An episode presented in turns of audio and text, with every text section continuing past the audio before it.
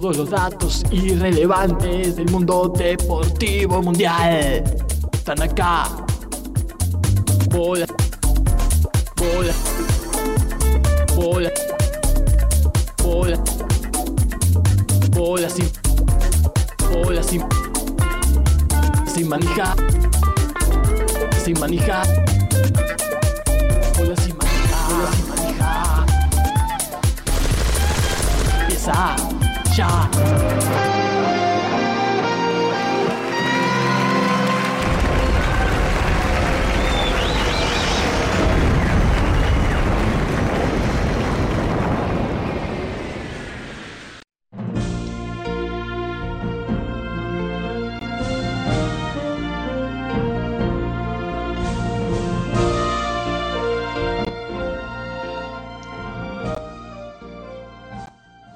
Ah, qué emoción. La cortina Estaba, para emoción, estaba- estaba por decir eso, pero te juro, es lo mismo. ¿Cómo me emociona esa cortina de emoción? Está bien puesto el nombre, ¿no? Es que ya suena esa cortina y uno también piensa en, en tantas cosas, ¿no? 11 años son ya. 11 años y estamos a las puertas de un nuevo Juego Olímpico. Se me pone, mira, ¡Oh! No me digas. el polar. Mira.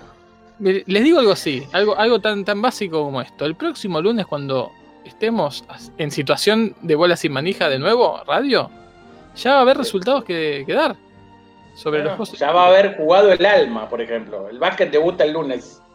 El alma. El alma y la batistiqueta. La, la selección de fútbol masculina. Eh, Así que imagínate, ¿no? Sí, sí. Bueno, y en realidad la inauguración que será el viernes, el sábado, pero ya hemos dicho que hay disciplinas que arrancan antes de la inauguración. Sí, son, no son tan disciplinas, ¿no? Si arrancan antes, no se atienden a las reglas. Es como el- eh, la vida humana, es una vida humana en gestación, un juego olímpico en gestación, juego olímpico al fin en este caso.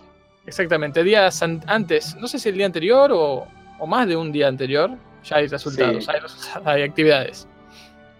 Claro. Pero bueno, Bueno, eh, hay que estar ahí, ¿eh? El 22, si mal no me equivoco. No sé de qué de qué país, porque el 22 de Japón no sé si es el 23 acá, el 21. claro. No sé, 21. no sé, eso, eso hay que ir viendo, no se entiende bien. Pero bueno, y el 23 ya es la inauguración. A ver qué van a hacer los japoneses sin público, casi sin personas, ¿no? Hay mucho robot Claro. en el Juego Olímpico, así que hay que estar atentos, ¿no? El Juego Olímpico de la ve- pandemia, como le llamo yo. Claro, claro. Y ya veremos si se presta también la pandemia para hacer una transmisión, ya no te digo maratónita, maratónita, sí, porque es sorprendente, ¿no? es sorprendente, eh, como no- tenemos acostumbrados a nuestros oyentes, pero algo al efecto tenemos que hacer. Sí, yo la Es verdad me imagino, me imagino en el sillón de mi living a las 3 de la mañana. Exacto. conectado por, por Jitsi con ustedes y sa- sacando Sí. todo al aire. Y la verdad. Conmigo no cuenten, ¿eh? Con 3 de la mañana conmigo no cuenten. ¿Y a qué hora vas a estar? Kumagu, Kumagu. Yo De- tipo de- 10. Salgo con que buena no hay nada, a las tres. 10 que hay. Están durmiendo en Capón a las 10. Kumagu. No hay nada, no hay nada. No, no, tenés que ayornar, te- te- tenés que adaptarte a la vida moderna. Ustedes que saben de, de usos horarios, ¿no? Yo estuve Sí. en Qatar, igual. Pero les, les Ah, los horarios del Mundial de Qatar, ¿cómo van a ser? Uf. La- pero no hay tanta diferencia con Qatar, ¿eh? Es una Claro, diferencia no. incómoda, Es parece. como más o menos como Europa, como Rusia. Claro, eso le va a caer muy bien a Europa porque son horarios europeos casi. Además, por ahí le cambian el, el uso horario para el mundial a Qatar, viste cómo son. ¿Sabés qué, qué- cómo va a ser, Frank? Eh, el, el único problema es que ya no me acuerdo cómo fue, pero como, como Rusia más o menos. No me acuerdo nada. Absolutamente nada. Bueno, pero de eso y mucho más vamos a hablar hoy, porque hoy tenemos Sí. Cosas que han pasado, que están pasando, que van a pasar, informes especiales, perfiles, debates, polémicas. Hay tanto, tanto que no sé por dónde empezar. Primero, hay deporte. ¿no? Sí, vamos a hablar de Fórmula 1 con polémica. Fórmula 1 con Polémica, formatos nuevos. formatos nuevos. Estuve Sí. viendo carrera de sojeros. ¿Cómo? Sí. ¡Qué! Estuve viendo carrera de, de Hilux. No te puedo creer. Un, Qué bueno. un Lux, Hilux, un Amarok. Lux, De, de camionetas. un Luxo. Yo, eh, mi, mi, mi objetivo máximo en la vida Mm. es tener una camioneta. Mirá, Mirá, El día que me una camioneta, me, listo. ya está. Me pego un palo, me salgo a la ruta a 200 y me pego un palo a, contra un poner micro de pa- frente. a ponerte un palo. Qué bueno. Eh, carrera de Ah. Hilux y de, y de High Pride, ¿no? Y de High Or- Orgush. Sí, así es. Eh, High antes de- Sí, perdón. Sí, claro. no, antes de seguir con el índice, vamos a saludar ya a Mantrul, que ya está, en el chat y ya nos hace preguntas.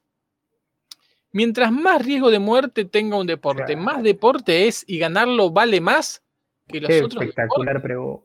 Qué Y buena además, nos pregunta. Sí. además nos pregunta cuál es el deporte con más riesgo de muerte. Así que vamos a Claro. estar tratando esta Eh, pregunta en breve. ¿eh? Ahí está. Vamos a hacer un debate sobre eso. Yo ya tengo un par en mente, ¿eh? ya tengo un par en mente. Yo en, principio le contestaría que sí antes de meternos en el debate, pero aclararía que tal vez no, no sea el deporte que uno a primera vista o a primera impresión eh, dice este es el más riesgoso, el que en realidad tiene más riesgo. ¿eh?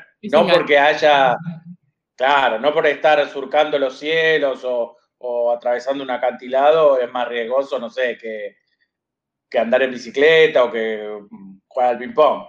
Así es, así es. Pero bueno, vamos a tener, además de esto, vamos a tener el Tour de France con un enviado especial, Height, que está allá en, en- en Francia, Sí, con toda la información sobre eh, el, el Tour de France. Hay golf, hay básquet, uf, hay tenis, fútbol, ni hablar del fútbol. Tenemos la Copa Oro de CONCACAF que se está jugando. Estamos en pleno torneo con espectaculares resultados. Y además del fútbol argentino que renació de sus cenizas y se está jugando, sí, es Eh, increíble. tenemos- No hay fútbol en ningún lado, solo en Argentina. ¿viste? Brasil y Uruguay. Bueno, hay que decir, Boquita en este momento está varado en el aeropuerto Oh. de Belo Horizonte por, por PCR negativo. Parece que como le dio negativo no lo dejan entrar en Brasil. Están más No, acostumbrados claro. a que haya COVID que a que no. Y dice, ¿qué es esto? ¿Vienen a jugar eh, sanos? Eso, eso, digamos, es doping. Claro, eh, están cargando, vienen a contagiar salud. Es cargada.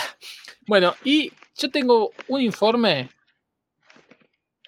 que eh, deviene de una, de una consulta que recibimos en el grupo de WhatsApp de Ajá. Goles y Manija, que es la historia del corazoncito de Di María. ¿Sí? Que no lo inventó Di María, ¿sí? Para algún que quizás piense que lo inventó Di María, pero tengo toda la información, ¿eh? Toda la información. Había gente que pensaba que lo había inventado. el día. Había gente que pensaba eso. Claro. Y además tengo un informe especial, si queda tiempo, sobre los argentinos en las selecciones de fútbol del mundo. Y de ahí los perfiles de, de un par de ellos. ¿eh? Un informe para coleccionar, si es que llegamos a hacerlo. Y Jumagu también trae un informe, ¿no? Una columna de opinión, me parece, ¿no? Sí, yo tengo la columna de opinión casi, más que un informe, sí, sobre el beach handball. Ajá. O, mejor dicho, Beach, volley. mujeres, mujeres y deporte. No, no, beach handball, beach handball. ah. M- Mujeres y deporte. Fuerte. Ah, sí, genérico, Fuerte, fuerte. Eh, a favor de las mujeres va a ser, ¿eh? Ah, Hablando de hablando de mujeres y deporte, se definió el torneo de fútbol femenino Sí, eh, de acá de Argentina, con un nuevo campeón y una vergüenza a la hora de la ejecución de los puntos del tiro del penal. sí, no lo vi. Sí, ¿no, Jumau? ¿Vos viste o no? ¿Qué cosa? Perdón. Ah, el fútbol femenino se definió. Nuevo Sí, campeón, vergüenza a la hora de eh. penales. Tremendo lo que me pasó. Porque son esas cosas que yo me siento culpable. Es estúpido lo que voy a decir, pero me siento culpable. A ustedes seguro les pasó alguna vez. Yo estaba viendo el partido. Estuve viendo eh, todo el segundo tiempo. Eh, y me había perdido Boca. ¿no? Boca 1 a 0. Entonces, rebobiné el, el video del YouTube para buscar el gol de Boca. Faltaba un minuto, un minuto. Digo, a ver cómo fue el gol de Boca mientras va terminando el partido. Un minuto faltaba. Termino de ver el gol de Boca y digo, yo soy un boludo, no tenía que haber porque a ver si ahora pongo y termino de decir, a ver si ahora pongo y pongo el vivo. Y estaba festejando la de San Lorenzo. Dice. Bueno, te, te voy a llevar un, un Minuto poco de 90. tranquilidad. Vamos a compartir esta derrota, Jumagu. Ah, bueno. Que yo puse un segundo antes del gol de San Lorenzo. Ah, bueno, entonces. no había visto nada. Y, Asistencia mía y gol tuyo. entonces. Sí, sí, sí, sí. Fue en conjunto. Y después los penales fueron de los penales más raros que vi en mi vida. ¿Por qué? Porque Boca, eh, el gol de San Lorenzo es un error grave, podríamos decir, del arquero Sí. de Boca, que sale mal, Sí. eh, y termina de hacer el gol Lorenzo y la sacan al arquero de Boca. Yo, antes de haber visto bien cómo había sido el gol de San Lorenzo, pensé que era solo por los penales, después no sé si fue solo por los penales. Quiero creer que sí, porque era demasiado sacarlo por la cara que se había mandado un minuto antes Sí. del partido. Sí. Recién, recién me doy cuenta de eso, pero sí, Claro. para mí era por los penales. Sobre los todo, penales. acordate que en las semifinales eh, que definieron Boca y River, eh, la arquera de Boca demostró no tener idea alguna de cómo tirarse a No, no, no. O idea, o a veces, bueno, es, es- depende ya de la fuerza de piernas y tal vez no tiene la, la fuerza suficiente y sabiendo que llega cerca de los palos, buscaba otra alternativa, pero la verdad que no, mal, muy mal. Tuvo la suerte de que River erró. Y bueno, pusieron una arquera, ahora no recuerdo bien el nombre, el apellido, mejor dicho, Eh, en los Tórtola. primeros, Los primeros dos penales se tiró muy mal también, muy, muy mal. Pero después atajó dos seguidos e hizo su gol. Sí, Pateó, lo pateó muy bien. el parte, lo pateó muy bien, tranquila, a asegurar.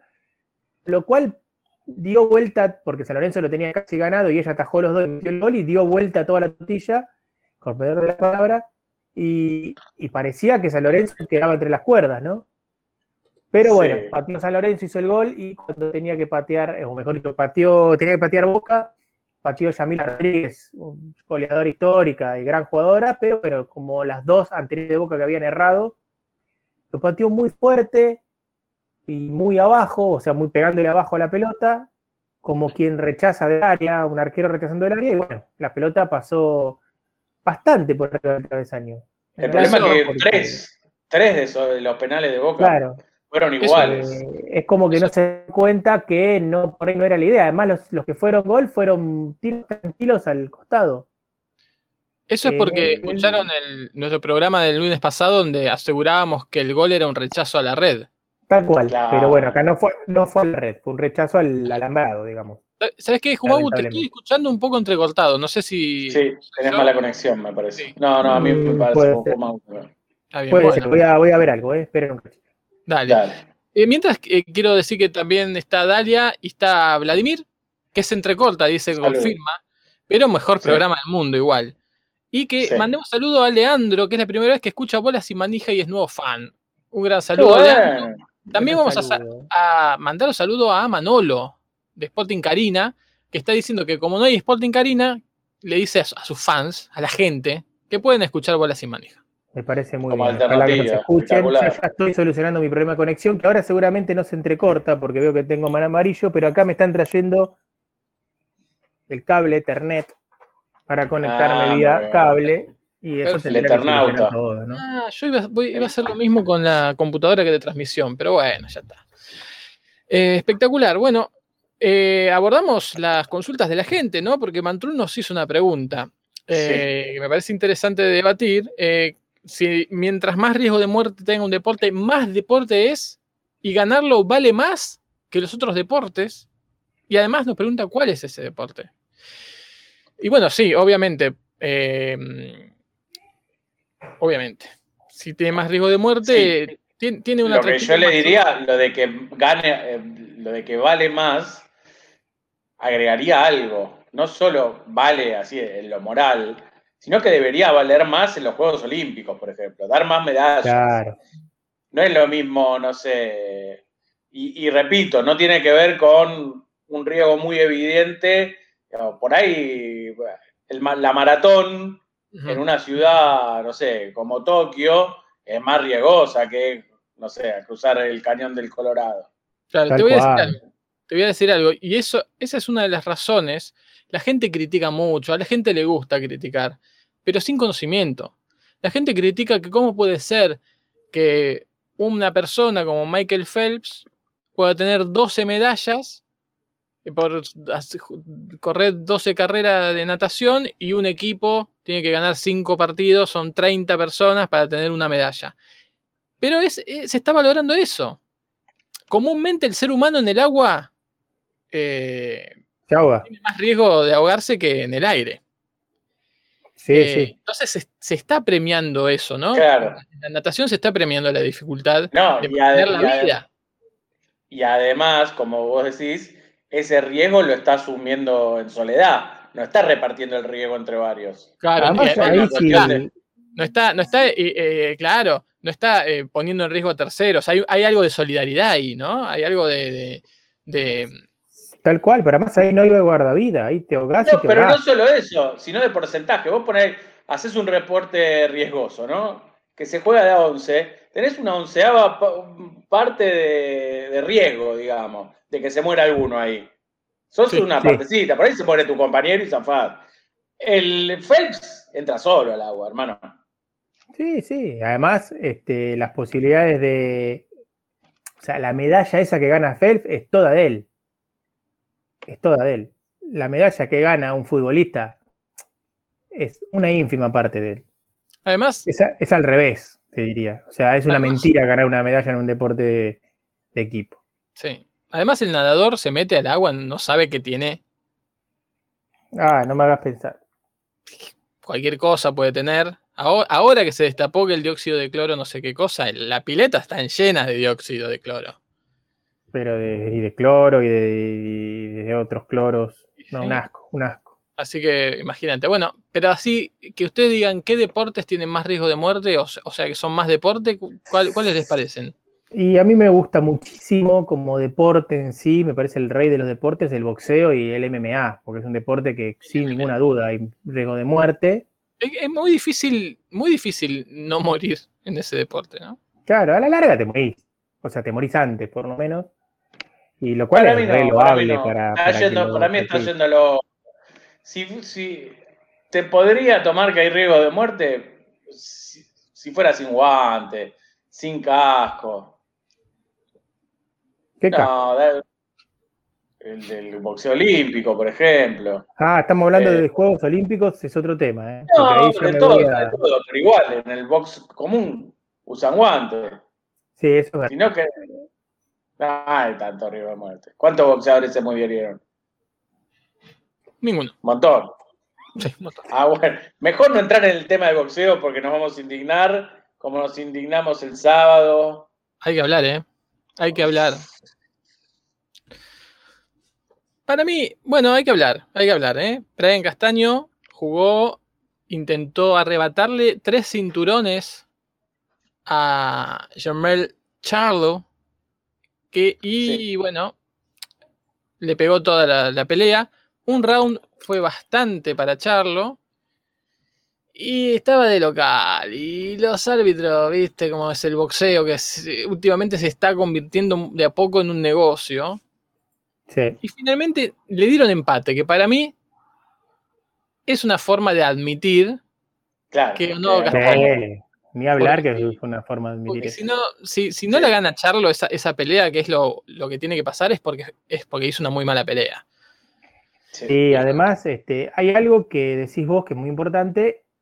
eh, hasta el round 9, inclusive, eh, Keo, así a, a grandes rasgos, había ganado 6 por lo menos eh, Castaño. Castaño, Castaño, y 3 El boxing. Con toda la furia. 3, creo que eran 8 y 2, pero eh, 7 y 2, pero pongamos que 6 y 3. Y los últimos 3 tranquilamente pudieron haber sido de eh, Charlo, seguramente sí, o fueron de Charlo. Ahora, Y además con bastante diferencia. supongamos, sí, sí, menos. pero siempre, siempre igual es un punto solo, salvo que haya caída. de Un diferencia. punto eh, cuantitativo, pero cualitativo, los últimos tres. Bueno, ahí va, ahí, ahí va. Ahora, Obviamente la imagen que dejaron esos tres últimos rounds fue de un Brian Castaño pidiendo la hora, ¿no? Eso no cabe duda. Mm, Supongamos que esos tres lo ganó y había ganado otros tres, la pelea sería un empate. Y supongamos que por ese golpe de vista, de alguna manera hacen que gane por uno eh, Charlo. Ahora, un referí da empate, que podría ser el choreo mínimo, un empate. Uno da por uno a Castaño, que parecía corto, pero bueno, lo da a Castaño ganador. Ahora, el que le da, 117 a 112, creo. claro, Cinco- el que le da, no, 6, 117, 111, ¿no era? sí. Sí, 6 sí, sí, a seis favor, puntos. quiere decir que él vio Vázquez. que, Rufián. claro, ese vio que ganó 9 Charlo y 3 Es imposible. Entonces es imposible. No hay no manera hay que haya ganado tres nada más, porque de las primeras nueve, por lo menos, por lo menos ganó seis. Por lo menos. Y pongamos que haya ganado cinco, pero no hay manera que haya ganado tres. No hay manera. Además, ganar tres quiere decir que perdió las demás. No es que no hay empate. Recordemos que cada, cada round lo gana uno de los dos. Que antes no era así. Antes se acuerdan que un round podía terminar empatado. Ahora no. Así que bueno, pero la verdad que para Brian Castaño fue un golazo. Eh, yo no, digo, no voy a decir que es mejor que, que empatar que haber salido campeón, porque creo que no. Habría que, o habría que ver cómo sigue esta historia. Pero sí quedó en la cima del, de- del boxeo mundial. Sí o sí le van a tener que dar revancha, ya sea inmediatamente o luego de otra pelea. Y sí o sí va a tener una o dos peleas más millonarias, mucho más millonarias que la que. Nada más sigue si- en, en su, de su cinturón sigue siendo campeón de su confederación. No, eso ni hablar, pero además quiero decir, en, en el show, obviamente, y en el negocio que es el boxeo, se No, no. dos grandes peleas más, mínimo, por supuesto, pero voy a- al hecho de que por más que este Paquegote no le quiera dar revancha, Claro, él sí, sí, un título que alguien lo va a querer ir a buscar. tal cual. Y eh, a nivel show, todos van a querer organizar una pelea con, con Brian Castaño, porque el show que dio fue fenomenal, porque además él iba de punto, ¿no? Para, yo no sé mucho de boxeo y no lo conozco mucho a Brian Castaño, pero escuchando a todos los que sabían, eh, Charlo era el gran favorito y lo borró del ring, porque la verdad que Charlo le pegó una piña en el segundo round y una piña en el décimo que casi con esa lo gana, ¿no? Eso hay que reconocerlo porque lo reconoce el mismo Brian. No, el décimo le dio un par más de una. No, no, bueno, le dio una que, lo que lo. quiero decir que una que lo, que lo durmió sí. y el resto que vinieron después ya con él dormido. Quiero decir que la piña, Sí, digamos, sí, importante fue una. Y él le pegó varias. Hubo en el, en el se- en tercer round, creo que sí. fue, hubo una que lo tuvo ahí, que si había un rato más, yo creo que por ahí lo terminaba. Pero bueno, la verdad que espectacular lo del boxitracio. El boxitracio. Eh, Claro. pero volviendo al, al- al debate por los deportes. Sí, con perdón, me fui por las ramas. Acá Mantul pregunta: ¿montañismo? Montañismo, mountain bike. Mountain bike. ¿Qué es montañismo? Ir a caminar por la montaña. algún lado. Escalada. Hay, Escalada. hay competencia. Sí, Sí. Pasear por la montaña, no. Sí, debe haber. Por más que. El, mon- el mountain bike es extremo, tremendo. El mountain bike extremo ese que van por los filos del- de las, de montañas. Yo con, ¿Se con acuerdan la bicicleta mountain bike. Sí, perdón. ¿Se acuerdan que al principio de la pandemia mirábamos videos de eso que duraban una hora bajando en bicicleta por las montañas? Eh, Eso es- Espectacular. La Qué bajada de lindo que Valparaíso. era eso. Los ciclismo cerro abajo, esos son los. son tremendos. Sí. tremendos. Eso yo creo que hay, hay peligro, no sé si de muerte, de muerte sí, poco sí, y de grandes fracturas también. Pero después hay otros, eh, para mí, yo, yo ando en bicicleta y siempre me, me engancho en, vieron que en, en las, ¿cómo se llama? En las cunetas donde pasa la zanja, la zanja tendrá unos 20 Sí, claro, tenés que pasarla bastante perpendicular para no engancharte. Sí, yo me he enganchado, pero repetidas veces. Oh, es una Y- caída. Y, me he pegado cada golpe. Imagínense en mountain bike, te pegas con una raíz, con cualquier cosa que te agarres, no. Claro. Ese es uno de los más importantes, creo, peligrosos, ¿no? El, off- el offshore. a la Delta. A la Delta también. Porque la carrocería sos vos. Y el Sí. offshore. El offshore que vas a Offshore. 600 kilómetros. El motocross, el Los deportes MotoGP. motor. Los deportes motor. Porque en el- la Fórmula Pero 1 hoy, la ¿vieron carrocería el es el auto. Claro, pero el palo del otro día de la F1 hoy te pegas un palo de eso en la Fórmula 1 y no te pasa nada. Bueno, Estás muy protegido. eso es verdad. En la moto, la regalo, ¿eh? No, el la moto sí, la moto sí, pero. Me estoy cayendo, perdón, ¿eh? Me voy a subir. Sí. Ahí está. Bueno, Este, el Dakar es uno de los que más muertes da, ¿no? sí, el Dakar es Claro. una locura. Maratón es una locura también. Maratón, cuando uno se pone a pensar lo que es en sí el maratón, es una locura. O el, El salto con garrocha, el salto con garrocha, No, te la te regalo, clavas eh, hermano. clavase. No, le raza la colchoneta. No, no me hagas Estás pensar. a merced de, de que alguien no te corra la colchoneta. Y el salto en alto, lo mismo. Porque el Salto en alto también, ¿eh? Eh, Uno, Confías. además, la forma de saltar en el salto en alto Atrás. es como para que te vas a desnucar. Sí. Sí, sí. Los No, 100 metros libres, los 100 metros libres. Te llegas Bueno. a tropezar ahí a, a 80 kilómetros por hora. 80, velocidad. 80 levantan, ¿no? Más o menos. Sí. No, boludo. Sí. La que, la que para mí, los deportes que para mí tienen mucho riesgo de muerte, lo hemos dicho, incluso la muerte puede ocurrir antes que el deporte, son el Sí. bobsleigh, el luge, todos esos, ¿no? Un centímetro de error y sale volando la cosa esa, Sí, a sí, buscarla. eso es verdad. Bueno, Lo bueno que ya com- como en un cajón, ¿no? Como que ya está medio, ya está como ya pensado, me parece. Una combinación de todo eso era la disciplina que hace no mucho hablamos y vimos eh, videos, eh, que era la, la carrera del queso ahí en, Oh, en hermosura, Gales. qué lindo, es espectacular. Era todas juntas, era eh, bowling o como mierda se diga, Todo, todo, todo. mountain bike sin bicicleta, eh, eh, descenso de cerro sin, Sí, sin bicicross, bicicleta. y, y, y las co- y ojo, Todo y sin la comida, que es otro deporte temerario, ¿no? Como hemos visto, la competencia de ajíes picantes. Comer No, vi una de panchos que se comió 60 panchos.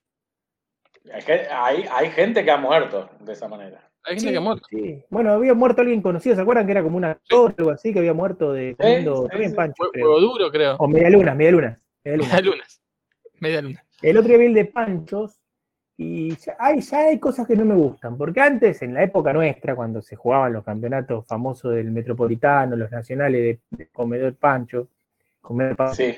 Era la salchicha, el pan, mostaza, ahora con lluvia de papa, déjame de joder. Vino la No, pero ahora ¿qué hacen? Se comen la salchicha por un lado y el pan mojan en agua, lo escurren y se lo comen. Sí, No, pero eso, Es eso no es comer pancho, pancho, es eso es meterte, eso es meterte un pancho dentro del cuerpo. claro, eso no es comer, eso quería decir. Eso Para no eso es que te abran la panza por un tajo y te meten 100 Claro, panchos. Claro, metes en la licuadora siempre porque te tomás el jugo.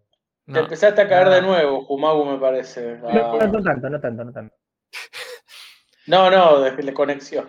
Sí. Estoy conectado con eh, todo, ¿eh? Sí, está cortadito, está cortadito, Está pero bueno. Ese No, es el centro, evidentemente. Sí, obviamente. Así que bueno. Bueno, así que para Bueno. pensar, para pensar. Y ahora, bueno, la, la contienda olímpica nos brinda muchas posibilidades de ver este tipo de espectáculos, ¿no? Entre la vida y la muerte. Así que este, haremos pendientes de eso.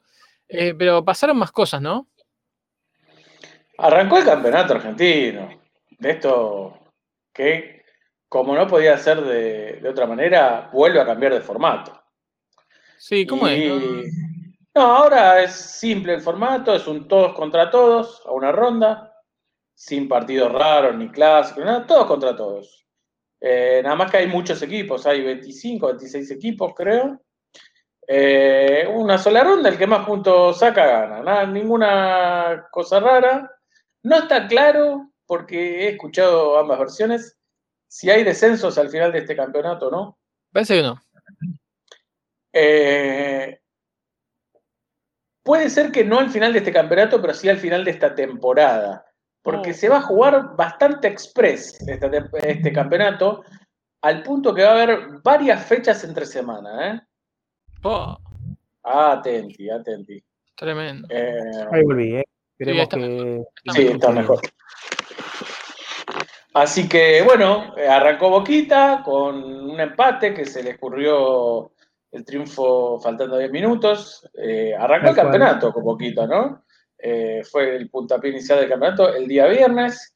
Eh, el campeón arrancó con triunfo en el Monumental. Colón de Santa Fe ayer con un hombre menos todo el partido que ganó a River Plate. Eh, de los grandes no ganó ninguno, ¿eh?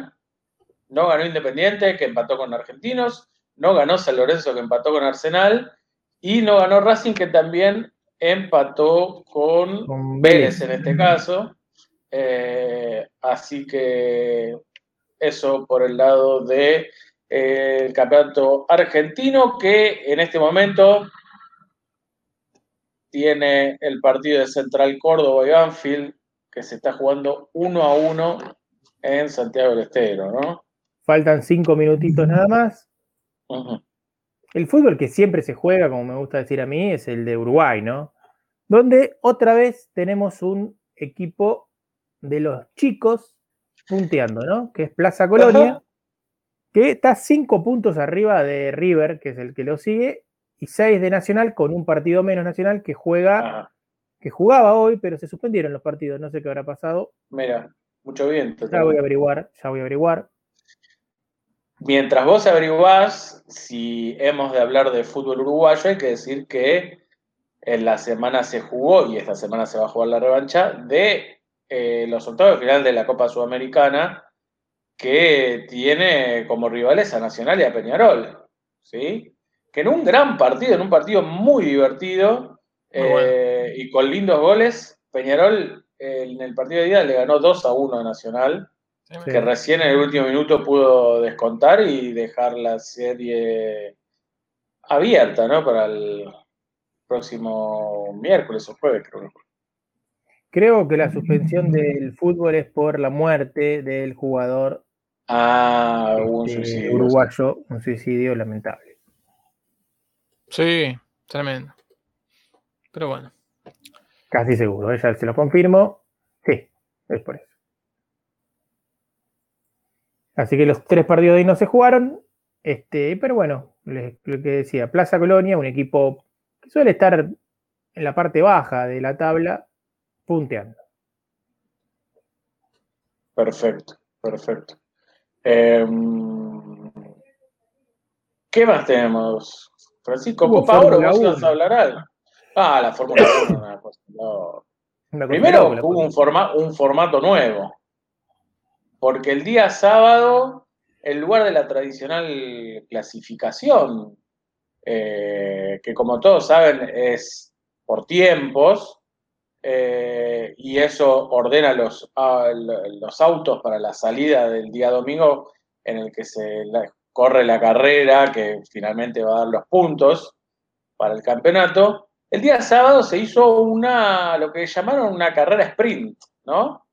Eh, que no fue otra cosa que una carrera con, normal, pero con menos vueltas, eh, y que daba puntos menos que una carrera normal para el campeonato. Y ahí eh, Verstappen eh, ganó la carrera eh, imponiéndose sobre otros, sobre Hamilton, creo, sobre Sí, Hamilton. dio tres puntos, tres puntos y dos al segundo y uno al tercero. Y, ¿Y el domingo ordenaba la grilla de partida. Claro, claro, y ordenaba la grilla de partida para el domingo.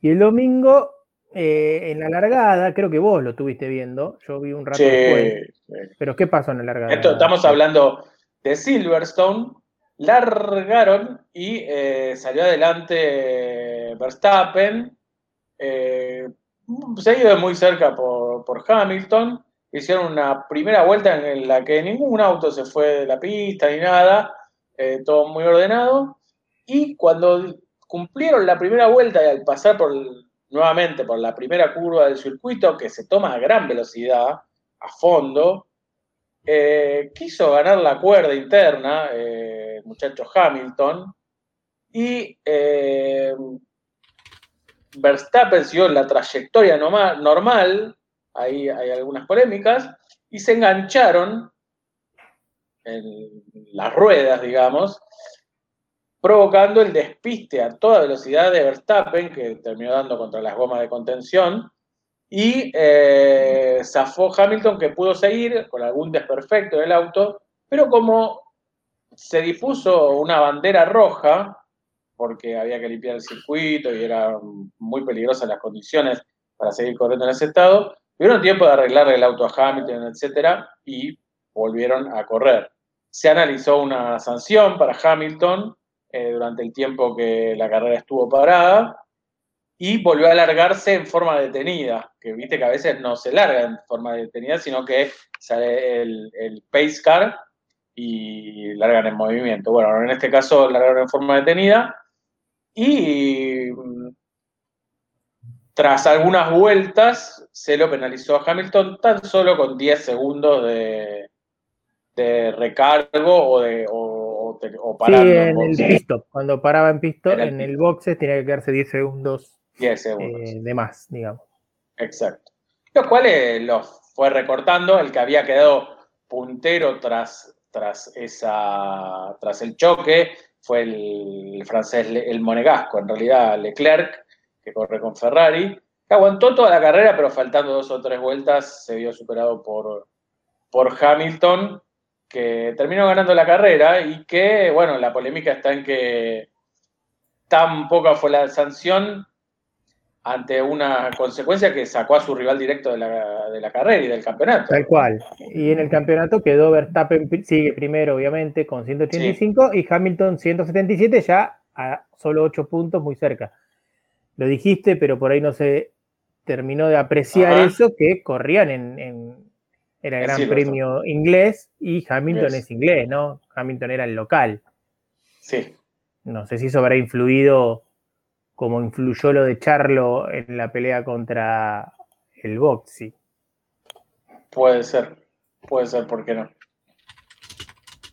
Así Tremendo. que Eso queda la polémica ahora, sí, de si va a ser tan fácil como ir y a jugar a los saltitos de chocadores, sacar a otro, ¿no? Claro, igual yo, no sé vos, Kai, yo no soy un gran conocedor de Fórmula 1, aunque he visto mucho de chico, porque de chico se veía Fórmula 1 o no, te, no, no, no tenías de qué hablar el lunes en el colegio.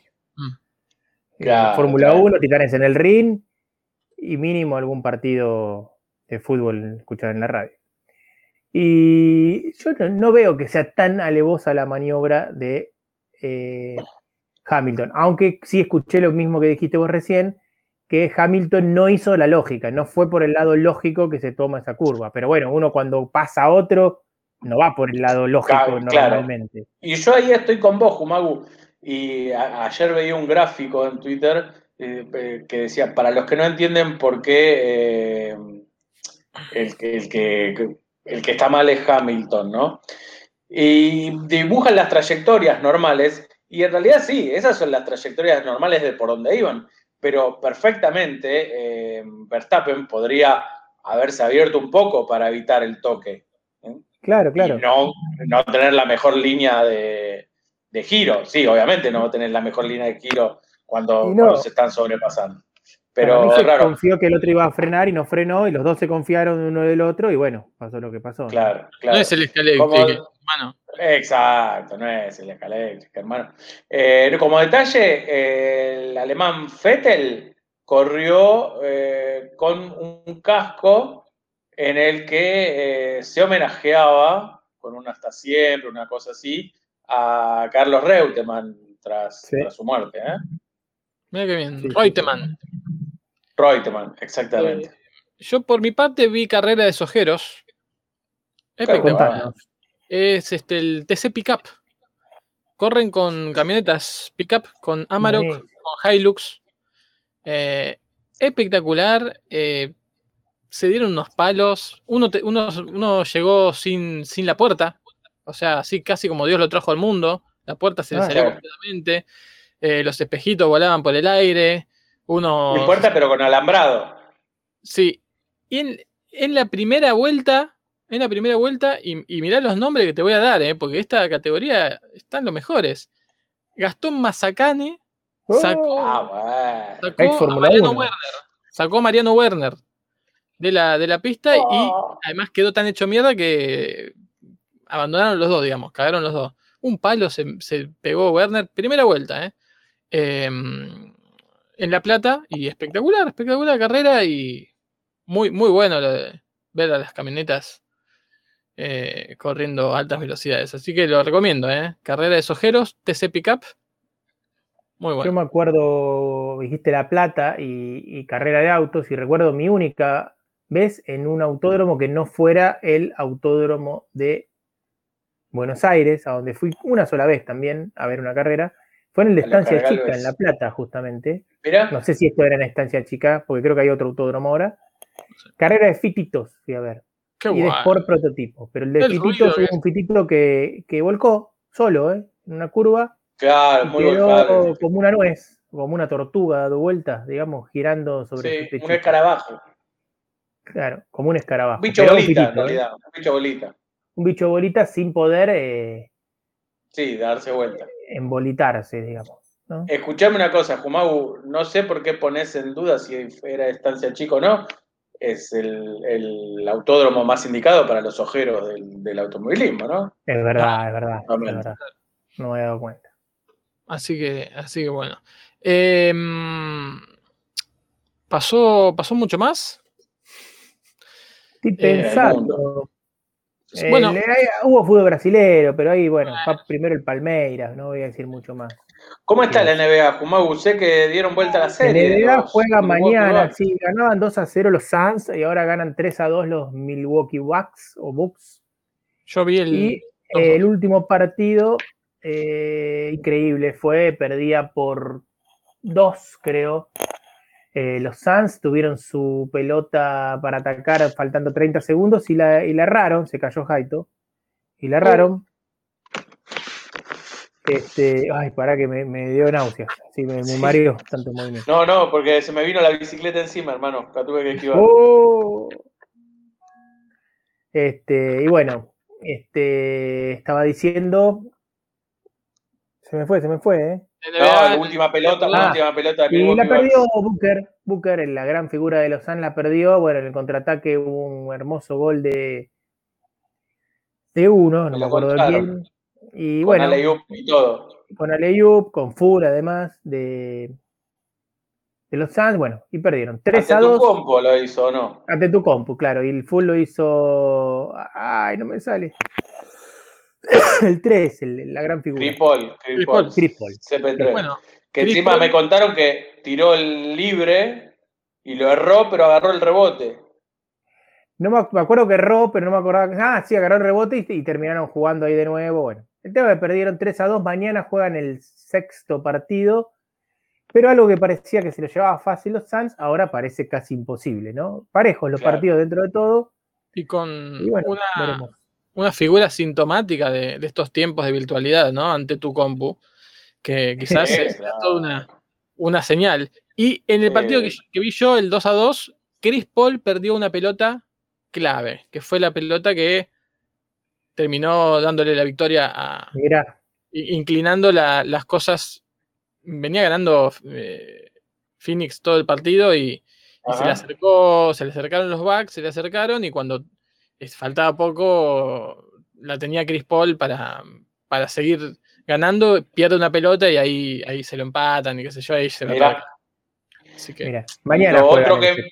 Lo otro que me enteré de este quinto partido es que eh, el primer cuarto terminó eh, con Phoenix ganando por 16 puntos Ah, mirá, no lo había visto eso. Y perdió toda, toda esa ventaja. Ya, en- Bueno, ya en hay que el primer tiempo estaba parejo, ¿eh? porque yo empecé a ver cuando terminaba el primer tiempo y ya había 8 puntos de diferencia nada más. Sí, no, Ocho, eh, de hecho el, el final del segundo cuarto gana Milwaukee por un punto. Ah, claro, por Así eso. que sí. lo, lo dio, lo dio vuelta en ese cuarto. hay que Hubo ver. muchas remontadas así que he visto, ¿eh? Bueno, eso, hay que ver si. Uy, Dios.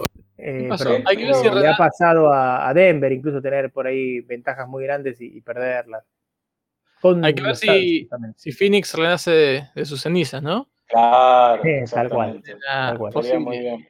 Así que lo veremos. Bueno, Ambos equipos hace muchísimo que salen campeón o nunca salieron campeón. Los Suns creo que nunca salieron y Milwaukee Milwaukee tampoco, no creo. 71, creo, Milwaukee. Iba a decir, en la época moderna, digamos, no, Pero claro, no sé si. en- La época moderna es todo lo que es posterior a tu nacimiento, ¿no? Como... No, de los 80 para acá, porque vieron que, qué sé yo, Los Ángeles Lakers antes eran los Minneapolis Lakers, Claro. antes de que, de que equipos muy grandes eh, peguen el cambiazo. O sea, desde que los Lakers son los Lakers, para decirlo, para poner un punto de referencia. capaz creo que la última vez 40, que boludo. campeones eh, fue con. jugaba Karim Abdul Jabbar. Mirá, para los Milwaukee Bucks. Mirá vos. Creo, ¿eh? Por ahí estoy es muy diciendo cualquiera. Ya les voy a decir, estoy mirando. Mm. Bueno, ahora mientras Jumagu averigua. Sí. Eh, se jugó la Copa Oro, se está jugando la Copa Oro, que es la Copa quiero, América quiero saber. de la CONCACAF. Em, está pasando de todo.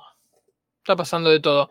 Una de las cosas a las que hay que prestarles aten- prestarle atención es el grupo D. ¿Sí? Que en el segundo lugar con cuatro puntos está Qatar. Ah, Ojo con esto, bueno. porque Qatar podría pasar de ronda en la Copa CONCACAF. Si es que ya no terminó la primera ronda, no sé por dónde están, pero bueno, el grupo A, México y El Salvador van punteando, Estados Unidos y Canadá en el grupo B, dejando a Haití en un tercer lugar, en el grupo C, Costa Rica y Jamaica van an- punteando, Eh, está pasando lo lógico, ¿no? Y en el D, Honduras y Qatar. Qatar está dejando atrás a Panamá. Bueno, Qatar eh, el sábado le ganó 4-0 a Granada, ¿no? Un rival menor, pero que lo logró Pero peligroso. bien. Sí, Menor, pero peligroso. Así que bueno, va- eh, se siguen jugando partidos. Mañana, por ejemplo, eh, juegan Costa Rica-Jamaica para disputar, a ver quién, quién para disputar la, la punta de ese grupo. Honduras-Qatar, partidazo, para disputar también Sí. la punta de ese grupo. Eh, así que para, para verlo con todo. Y ya después vienen los cuartos de final. Así Exacto, se- exacto.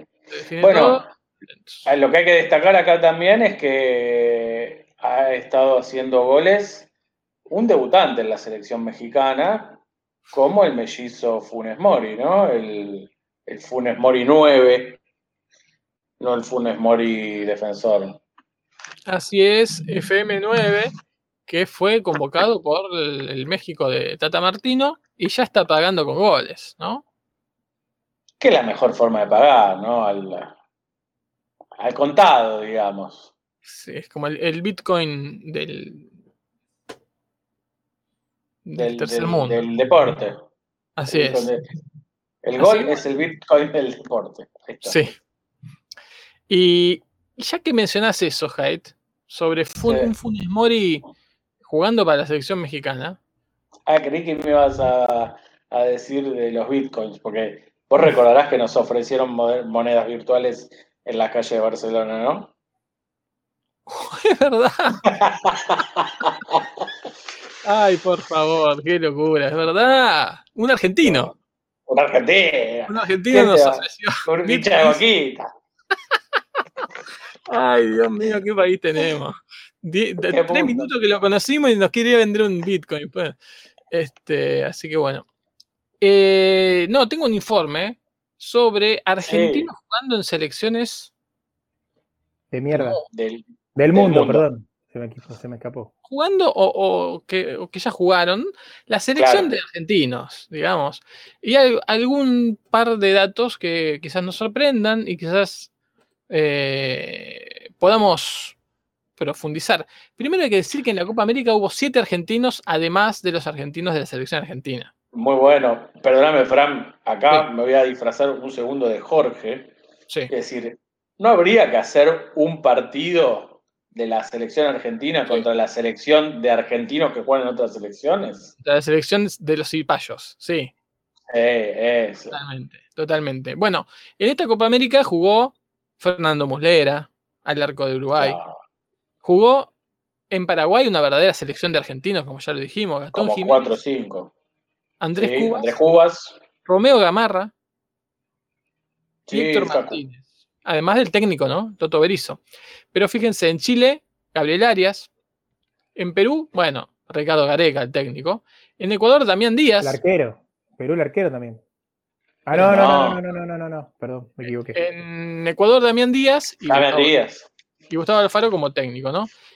Claro. Pero tengo una lista de algunos otros jugadores argentinos que han este, buscado otros, otros rumbos. Había un arquero igual en la Copa América que era argentino, ¿no? El de Chile. Arias. No, y otro más. Te lo dijimos el otro día. ¿El paraguayo? La- Lampe no. No. Bueno, sigan, sigan, perdón, perdón, perdón. Ahora, ahora busco no. Dale. Em, fíjate, bueno, Muslera, Arias y Marcelo Elizaga. Ahí tenemos tres arqueros, si querés. Marcelo Elizaga El de Lanús y Quilmes. jugó eh, en algún momento en la selección de Ecuador. Claro. Ya, ya no, ¿no? Pero estamos hablando del pasado. Después tenemos a Saber Hitch. Espectacular. Saber Hitch eh, de Defensa y Justicia a la selección de Montenegro. Sí. Hoy en día, Saberchik, eh, bueno, jugó en los playoffs contra el Leganés, jugando para, para el Rayo Vallecano. Mira vos, mira vos. Bueno, después tenemos algunos históricos como Gabriel Paleta, Mariano Pernía, eh, Camoranesi, ¿no? Eh, Sí, claro. ¿Recuerdan?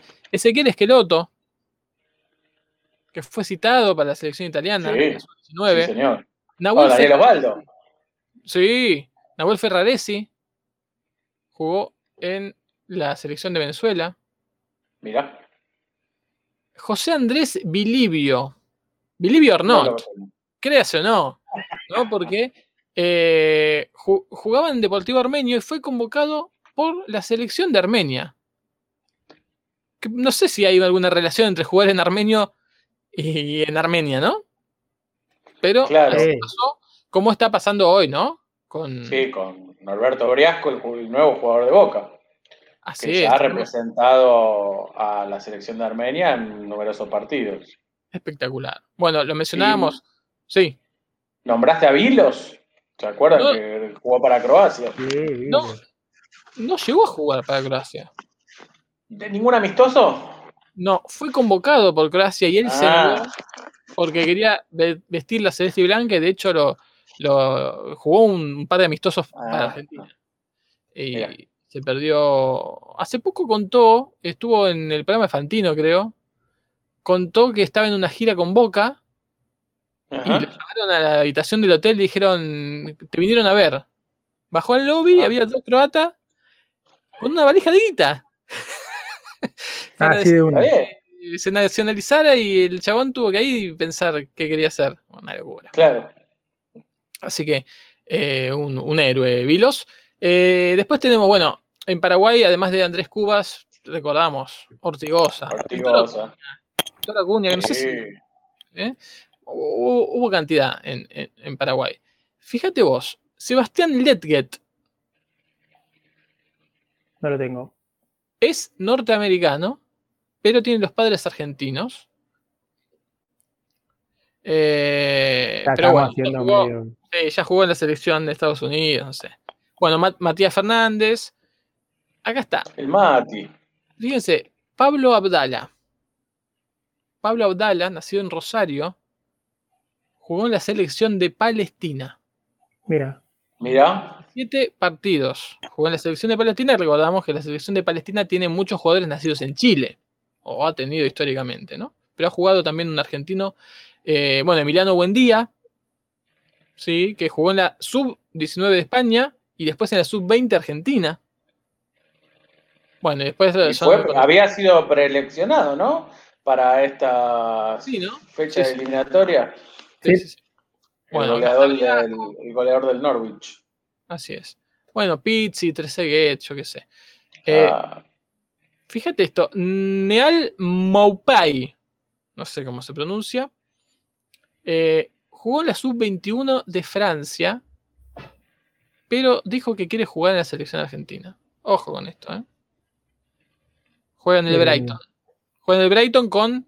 eh, ah, en hebraica te entendí. Digo, qué mezcla rara. en el Brighton. ¿El Brighton no juega el, el chileno Ben Brereton? ¿O estoy confundido? no, estás confundido. En el Brighton juega el pampeano Ah, McAllister. McAllister. que Así tiene es. nombre de escocés, pero es pampeano. Bueno, y ahora tengo. En realidad no sé si es pampeano, porque por ahí ya, ya vivía acá su padre, que sí es pampeano. Bueno, tengo un par de casos más de argentinos por el mundo, como es Dante Rossi. Dante Rossi, que jugó en la ¿Dónde selección de? San Marino, Ah, mirá. así como Danilo Rinaldi. Espectacular. Danilo Rinaldi, un histórico en la selección de San Marino, eh, es espectacular, pero fíjate, Dante Rossi. Eh, fui a la historia de Dante Rossi, perfiles, ¿no? Perfiles, mi sección. Tiene 34 años. Jugó en Club Atlético Pujato de la ciudad Tan natal famoso esta semana, ¿no? Pujato. de Claro. Scaloni. Jugó en, en torneos regionales, en el Club Atlético Centenario. eh, estuvo en las inferiores de Newell's, ¿sí? Pero iba deambulando en equipos amateur, torneos regionales. Cuando verdaderamente debuta en un equipo, si se quiere, profesional, es recién en el año 2020, con 33 Ah, años. bueno. Ah, Y es en el Penarozza de San Marino. pluma ¿Fue a roja. dar, fue a dar pena? Ahí pasa al Chiesanuova de Italia y al Chion de Italia. Y es. eh, llega hasta allá porque se nacionaliza sanmarinense, porque es nieto de sanmarinenses. Ah, bueno, está bien. Se va a vivir allá, prueba suerte y termina siendo convocado por la selección nacional de San Marino. Ya jugó 10 partidos desde el año pasado, es convocado en plena pandemia. ¿eh? Eh, así que Dante Carlos Rossi, 34 años, y está cumpliendo su sueño de jugar en la selección de San Marino. Sueño que también cumple a sus 36 años. Sebastián Tagliabue, nacido en Olivos, juega en la selección de Emiratos Árabes Unidos. Ese jugaba acá en algún equipo, me acuerdo. O hablamos hace poco de él, una cosa así. No, pero lo recuerdo en la B o en Ah, la bueno. A, ese muchacho, no. Lo recuerdo, ¿saben por qué? Porque hay una chica compañera de mi hija en Humboldt que tiene un apellido igual o muy similar, por eso me, me suena mucho. Mira, debutó en colegiales, fue goleador de El la barrio, C. el barrio de Jumago. Sí, fue goleador de la C. Ojo con esto. Eh, el máximo goleador de 2007-2008 con 20 goles. Pasó a Chile, al Everton de Viña. Marcó 3 goles en su debut en un 5 a 5 infartante con Deportivo Deportes La Serena. Uf, ¿sí? el Sereno no tuvo nada ese partido. después- Justamente pasó a La Serena y de ahí se va al Once Caldas en Colombia, donde no que tuvo un acaba de hacer un gol, eh, te aviso. Oh, tremendo. El Once Caldas. donde no tuvo un buen paso, pero enseguida encontró un, su lugar en el mundo, en el Al Etifak de Arabia Saudita, eh, donde hace 36 goles en 62 partidos. Tremendo. Sigue en Arabia Saudita, ficha por el Al Shabab, me está dando un hambre, y eh, es goleador del torneo, 2012 estamos, 2013 eh, se va de Arabia, pero se va a Abu Dhabi, a Emiratos Árabes, a jugar en el Al Wahda, donde juega ocho temporadas haciendo muchos goles. ¿Sí? Eh, dice que anotó más de 200 goles en el club. Dice esto que tiene más goles que partidos jugados en el Al Wahda. ¿Sí? Y durante la pandemia también eh, obtiene la nacionalidad emiratí y es llamado por el entrenador para jugar en la selección de Emiratos Árabes, debutando en octubre de 2020, el año pasado, contra Uzbekistán.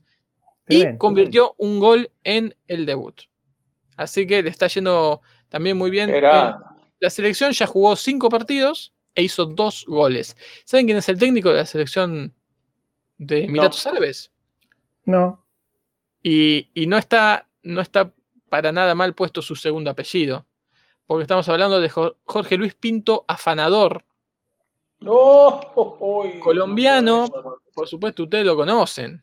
El explosivo, le dicen. Nacido en San Gil, no es ninguno de ellos, ¿sí? Más eh, bueno, pintó afanador, digamos. Eh, Y tiene un récord que solo comparte con dos técnicos más colombianos. De haber llegado a más de mil partidos dirigidos en nivel profesional. Desde el 84 que, que dirige técnicamente. eh, estuvo en la selección de Costa Rica. Yo no sé si no ha sido el técnico de la selección mundialista de Costa Rica, no. 2004-2005. eh, estuvo en la selección de Colombia también. Eh, ha sido entrenador, fíjate, de la selección de Honduras también. De muchos clubes en Colombia. De Alianza Lima, de Alajuelense, de Táchira. Bueno, una gran trayectoria, la de Jorge Luis Pinto, que ahora está eh, como técnico de la selección de Emiratos Árabes, eh, que intentará clasificar a Qatar 2022. Y es allí, en esa selección, donde juega el argentino Sebastián Tagliabue. Hasta acá, eh, mi informe del día. Tremendo. ¿Por dónde seguimos, no? Después de esto. Tengo lo de las chicas, si quieren. Dale. Sí, debate. dale. Hoy se conoció meterse de una, lleno ahí. una noticia donde cuenta que las jugadoras de beach handball de Noruega pidieron cambiar eh, la vestimenta. Paso a explicar, en el beach handball, parecido a lo que pasa en el beach volley, las mujeres tienen que jugar, o sea, el beach handball es posterior al beach volley, ¿no? Se copian el reglamento, las mujeres tienen que jugar con eh, un top deportivo y con la parte de abajo de una bikini, digamos, que no puede tener en sus costados más de 10 centímetros de ancho, con lo cual hace que sea una tanga, digamos, chiquita. Eh, en, en protesta o, o no sintiéndose cómodas por esto, porque además dicen que es incómodo para jugar, las noruegas dicen, no, nosotros queremos jugar con unos pantaloncitos, una especie de calzas. ¿Y qué le dice la, la Federación de Handball? Le dice, bueno, pero miren que van a tener que pagar eh, 50 euros por partido que jueguen, porque van a jugar ahora el europeo. Y le dicen, bueno, por cada partido por jugadora, 50 euros. Bueno, listo, lo pagamos, dicen las noruegas que no tenían problema. También de plata, claro. Y dice, ah, no, no, no, no, no, pero no, no. eh, si juegan así con el shortcito ese, no. Además, por ahí la descalificamos. Ahí se complicó, entonces tuvieron que volver Bueno, a... no, me co- no me cobré la multa entonces. Claro, no, no, ya no había multa, nada, pero directamente decían, bueno, listo, no. Claro, la multa, ah, tenés razón. El tema es que esto abre el debate, ¿no? De. La idea es que supuestamente promocionan el deporte mostrando el- los cuerpos de mujeres, ¿no? Que si ellas no tuviesen un problema en mostrarlo, me parece genial. Ahora, por ahí alguna no tiene ganas de, o le resulta incómodo, o no tiene ganas de jugar con tangas diminutas, Sí. y el reglamento expresamente pide que sean tangas diminutas. No, no, no es que le da opción. Y lo loco es que a los hombres, que uno podría pensar, bueno, que los hombres jueguen en, con- también con una zunga. en zunga y en cuero, ¿no? Como, Pero como no. lo dice Bra- Brasil 2014, ¿no? Tal cual, pero no. Los hombres juegan con unos shorts más bien bermudas, ¿no? Con unos pantalones tipo fútbol bien amplios y con unas musculosas también bien amplias, ni siquiera pegadas al cuerpo ni nada. Con lo cual también suena mucho a una discriminación, ¿no? Al hombre lo pongo cómodo y a las mujeres les muestro todo. Estoy seguro que el board del beach volley son todos hombres. Pero seguro. Claro.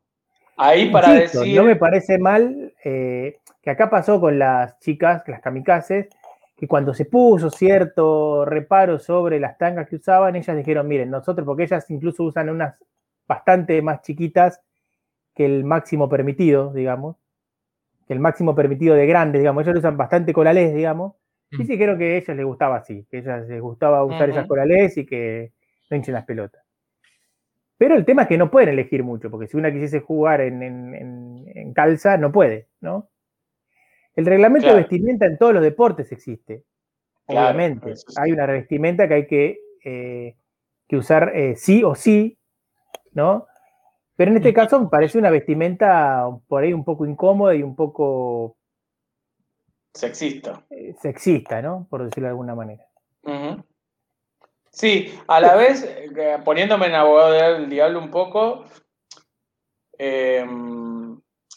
poni- primero aclarando que, que me parece mal que se le obliga a jugar así y, y admitiendo también lo que decís eh, respecto a que todos los deportes tienen un código de, de vestimenta.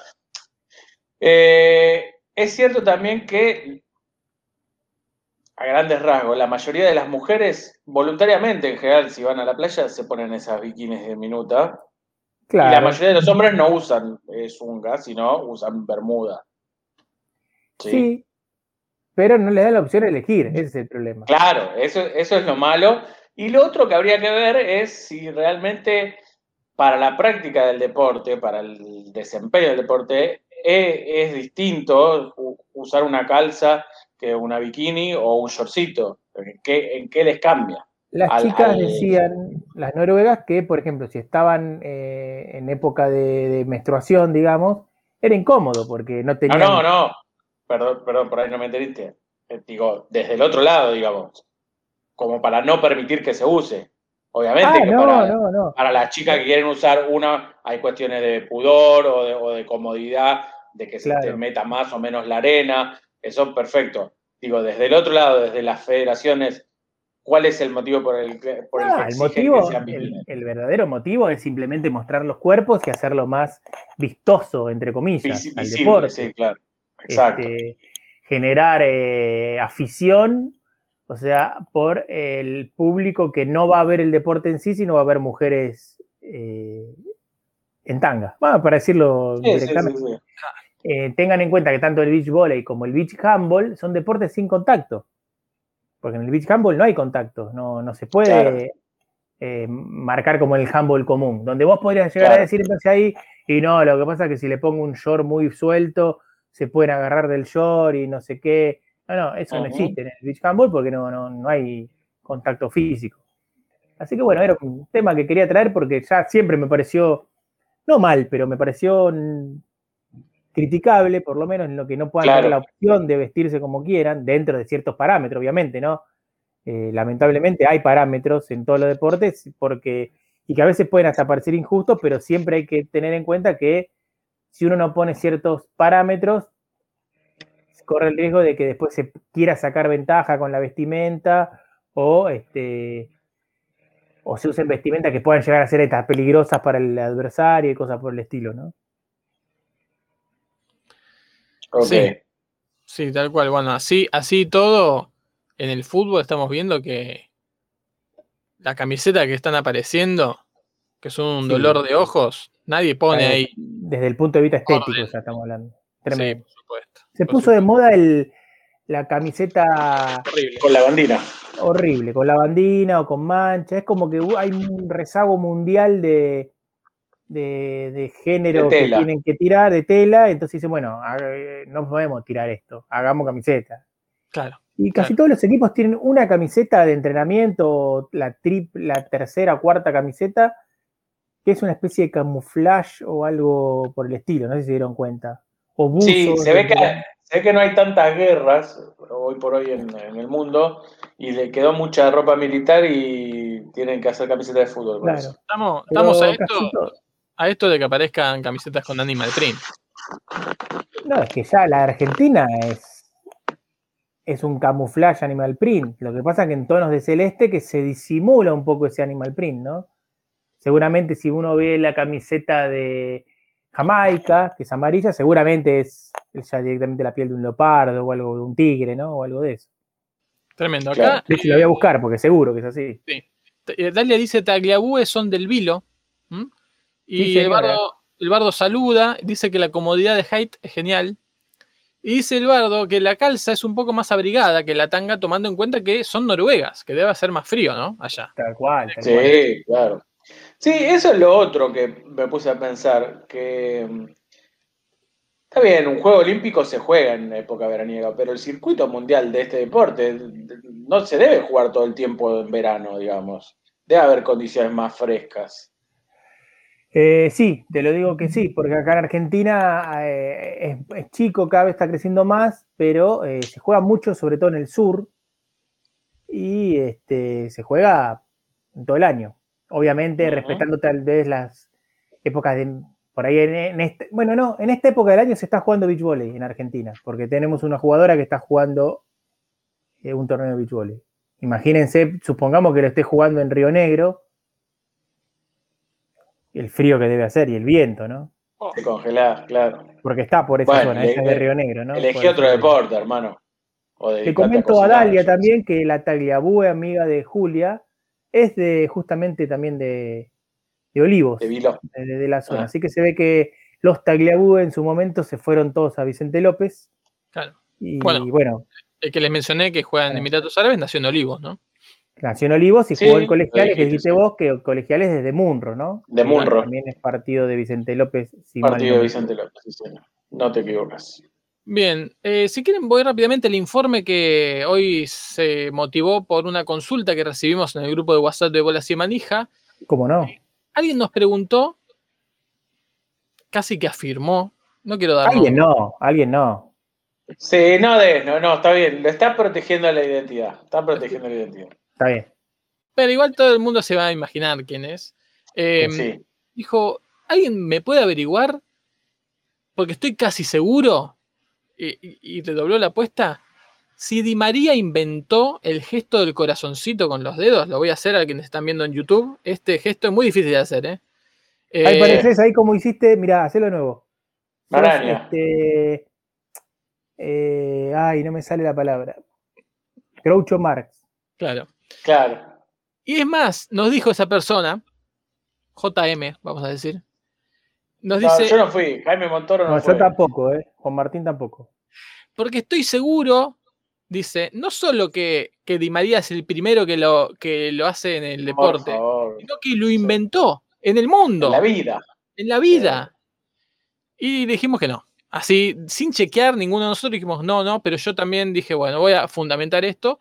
Y de ahí sale el informe. ¿De dónde surge el gesto del corazoncito con el que Di María festeja sus goles desde siempre? Pero que también muchos jugadores, eh, también es cierto que el deporte lo ha adoptado como un, un Sí. hijo más. El gestito del corazón con los dedos. Funes Mori también, ¿no? Hoy que hablamos de Funes Mori, eh, creo que lo, lo hace bastante. Em, ¿De dónde viene el gesto? El gesto de el corazón con los dedos, ¿no? Muy Eh, bueno, Fran, muy, muy pertinente porque además este fin de semana celebramos el Día del Emoji. ¿Y qué otra cosa es esto sino un emoji de, de la, de la vida, Digital. de la realidad? Un emoji digital analógico. Un emoji Un digital emoji de- es espectacular. Bueno, Eh, Funes Mori en realidad es Fune- Funes Moji.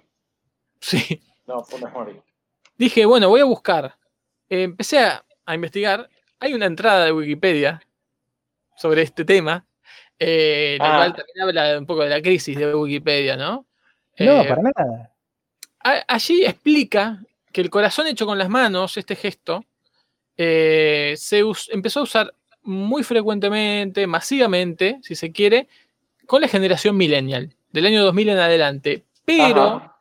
pero se estima que ha sido inventado en 1989. Igual a mí me cuesta creer que a nadie se le haya ocurrido antes, pero en 1989 Antes. por lo menos, el artista italiano Maurizio Cattelan Catalán. creó una imagen de arte del gesto eh, como su primera obra, la que llamó Sintaxis Familiar.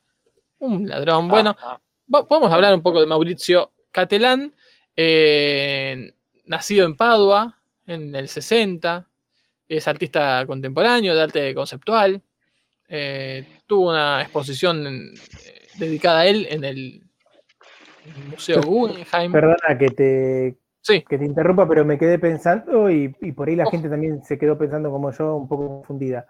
Cuando decís que nació en Padua en el 60, no te referís al colectivo 60 que no pasa por Padua. y no, si no, si no, No. no, creo que en la no, ciudad no, no. y en, los años, en el año 1960, ¿no? Claro. bueno. Hago aclaración solamente, perdón, ¿eh? porque yo me quedé y capaz que otro oyente también le pasó lo mismo que a mí.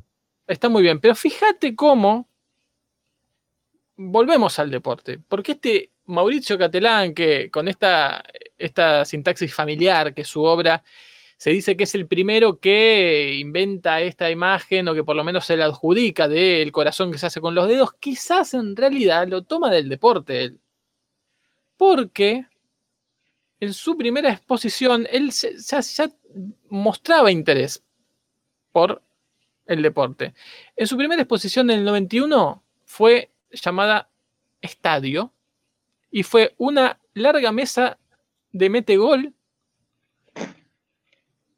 donde había jugadores de dos equipos y los blancos eran reserva, las reservas del Chesena Mira.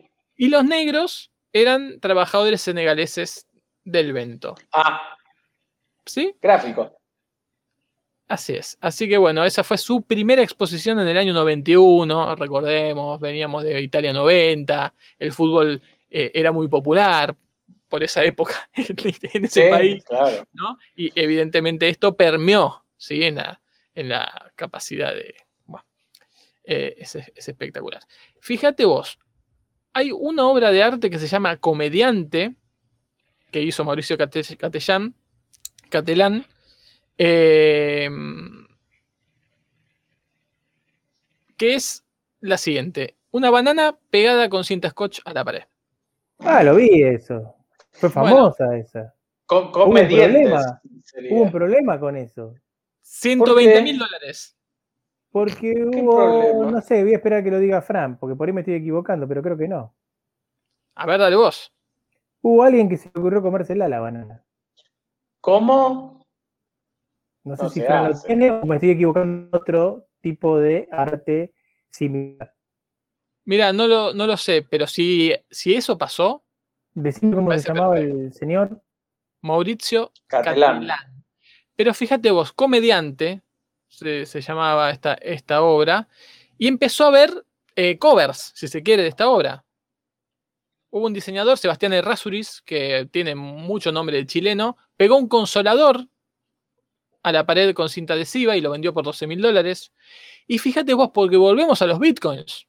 El artista de criptomonedas, que no sé lo que es, Crypto Graffiti, creó The Commodity. ¿eh? este, que hizo que los coleccionistas pudieran reclamar su plátano con una dirección de, eh, en clave para, para Bitcoin, no sé. Bueno, eh, Brooke Shields, la actriz, pegó un plátano en la frente con cinta adhesiva y lo publicó en Instagram con el título. Una selfie cara, también criticando, ¿no? Esta- esta- Atenti, atenti, tutti. Y, en, y, esp- y espérame que te, te agrego esto. eh, otra gente eh, creó el sándwich, que era un sándwich de pollo pegado a una Ah. pared con cinta adhesiva, toda una escuela de obras de arte de cosas pegadas a pared con cinta adhesiva. Adelante Esto vos. de alguna- ¿Qué simboliza la falta de mesas? Tremendo. Sí, Jumau, adelante. Tremendo que tengo, ¿eh? A ver, dale. Era, era este señor, era esta banana. Recordaba año 2019, diciembre, nacía el coronavirus, se terminaba ese mundo que conocíamos en aquel momento, 7 de diciembre de 2019, tengo la información de que un hombre come la banana de la obra de arte el Art Basel de Miami. Mira. Un artista que se identificó como David Datuna decidió comérsela ahí en vivo. Está perfecto. La está obra del artista italiano Maurizio Catelán, titulada El comediante, fue vendida en unos 120 mil dólares y a pesar de que se la comieron, un representante de la galería en donde estuvo expuesta dijo a CNN que la persona que decidió ingerir la fruta no deberá pagar por esta. perfecto. ¿Por qué? pero mira. Es que Porque además. él no va a pagar porque él no destruyó la pieza de arte, él solo se comió la banana. Perfecto. La La pieza de arte no se trata de un alimento en específico, la pieza de arte se trata de la idea del concepto. que andás a ver qué es. Pero fíjate vos, esto que si vos sos un artista como Maurizio Catelán, que pegás una banana a una cinta scotch y la, la vendés por 120 mil dólares, la verdad que no te puedes enojar si alguien se come la banana. eh, No, porque igual se había vendido, ya no era de él, ¿eh? así que él ya no. está bien, pero te está Claro, duplicando la apuesta. De hecho, el que come la banana, que es eh, David Datuna, como vos bien lo dijiste, Sí. eh, le puso título a eso que fue su obra de arte. Fue El artista hambriento. Así se llamó la obra de arte Mira. de comerse la obra de Mauricio Catelán. Así en, Y a en su vez- además, Y a su vez, perdón, quien era el dueño de la obra de arte, que dijo que no era ningún problema, no había ningún problema, ¿qué hicieron? Agarraron otra banana, la reemplazaron, dice, la pegaron y y, otro ahí se la comió. y siguen. No, porque Bien. lo que te iba a decir, Jumagu, es que eh, de alguna manera este hombre que se comió la banana, además ayudó a preservar la memoria de la obra, porque al ser un, un elemento, un alimento perecedero, en unas horas eso se iba a ver arruinado, digamos, iba a cambiar el aspecto de esa Sí. obra de arte. Lo cual da a entender que, tal como decís vos, esa banana ya había sido reemplazada un par de veces. claro, también. Ya, bueno, mínimamente, mínimamente. La- Ahora mi duda es si, no termino de entender, si la banana estaba pelada o era con cáscara. ¿eh? Con cáscara. Con Yo cáscara. recuerdo haber visto eso. ¿eh? Yo- fue. Es más, acá está el momento en el que se come la banana. Eh, lo tengo acá. Ah, no, Sí, va, pero- bueno, pero no sé si es esa banana o No, no, sí, sí, sí, porque es, eh, es la noticia. Lo hizo, no es que lo hizo sin que nadie lo vea, sino Una que lo hizo eh, con Claro. gente filmando para que quede registro. Claro. Bueno, te- pero tengo más información porque estamos hablando de cómo hacer un corazón con las manos. De ahí llegamos a Mauricio Catelán. Sobre el corazón con las manos, fíjense que en el 2011, julio de 2011, ya 10 años, Google archivó una patente para los usuarios de sus gafas, de las gafas de Google, mediante el cual si uno hace ese gesto del corazón con las manos, puede darle like a publicaciones que está, que está viendo con las gafas. Incre- Ah, mira. Impresionante. Pero eh, voy a otros casos de corazones con manos porque está el símbolo de Heart in Hand, corazón en la mano, corazón en la palma de una mano. Es Claro. un, un símbolo de los estados del, del noreste de Estados Unidos, usado por los eh, Shakers, que son shakeros, ¿cómo se, se dirá? Que es como una congregación como menonita o algo así. Ujú. Amish, comunidades Amish, es el símbolo de estos estados, el símbolo de estas comunidades. eh, así que es el corazón de una palma. Y hay una, una cosa más, que es el corazón hecho con los dedos. Se lo voy a hacer, es así. ¿Ven? No. Eso, así de chiquitito, es el llamado corazón con los dedos o corazón coreano. ¿Sí? Ah. Es un gesto inventado por una actriz coreana en 2010 llamada Kim Ye-so, eh, que bueno, es actriz de, de, películas y de la serie televisiva Signal, surcoreana. eh, tiene 50 años y ella eh, es este, la que inventó supuestamente este gesto, que es Dijiste. eh, un gesto muy popular y muy conocido y muy eh, usado por las estrellas del K-pop. Ustedes saben, este género de, de música sumamente exitoso alrededor de- del mundo y, sus seguidores también. Así que se ha convertido en un gesto de cariño, de amor, que viene de la cultura coreana, que es utilizada por los seguidores del K-pop, así que es utilizada en todo el mundo. Se hace con el, índice y el pulgar. Eh, y también se utiliza en, en obras del K-drama, ¿sí? que son las series coreanas también muy populares. ¿sí? K-drama, K-pop, parece que todo es, es así. Eh, mm, dicen que es similar al gesto de pedir dinero en, el oc- en Occidente. ¿no? Claro. Eh, así que dice que puede eso dar lugar a confusiones. Después, si queremos hilar fino, hay que pensar de dónde viene esto de eh, que el corazón sea representado con esa imagen. ¿No? Porque no es así. Claro, totalmente. Exactamente, Sí, sí, viene de la, tienen- de la- de la civilización egipcia. Eh, eh, no, la civilización egip- egipcia fue la primera que graficó el corazón de algún modo. eh, un Porque lugar además, importante donde se depositaba eh, algún- la emoción o algo. Bueno, no es fácil identificarlo con eso, ¿no? Y después en la colonia griega también, claro, es la que hizo el símbolo que conocemos en la actualidad. Eh, creen que está relacionado con el amor y la sexualidad y tiene algunas explicaciones que tienen que ver con el cuerpo femenino, volviendo Yo al tema la- claro, yo había escuchado una que era justamente el cuerpo femenino. Sí, bueno, una es que son los senos y los brazos de la mujer al cruzar las manos sobre el vientre, muy difícil de entender, los glúteos de una mujer sentada o la forma del vello púbico en el monte de Venus. Eh, bueno, otras teorías dicen que, eh, que esto no, no es así.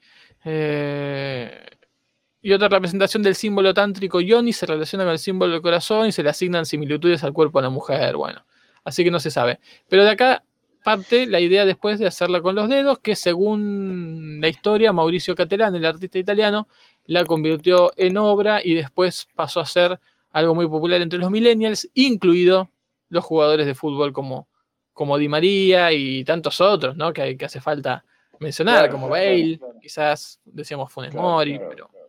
pero bueno, hasta ahí el, Fran, Fran. el informe, ¿no? No, Sí. no, un par de cosas quería decir al respecto. Sí, claro. Uy, arrancó el eco. Uh, Bueno, no, lo primero es que, eh, tal como decías, que eh, es una construcción totalmente cultural el tema de la forma esta del corazón, al punto que aprendemos mucho antes y de muy chicos la forma esta del corazón que estamos hablando, eh, ¿sí? la que construye con las manos, la que dibujamos con un lápiz, que es la forma real del corazón, que uno recién la aprende cuando eh, recibe instrucción un poco más avanzada, ve diagramas del cuerpo humano, etcétera, y que es mucho más difícil de, de- de graf- de graficar o de dibujar incluso después. Segundo, otra construcción cultural es la del corazón asociada a sentimientos.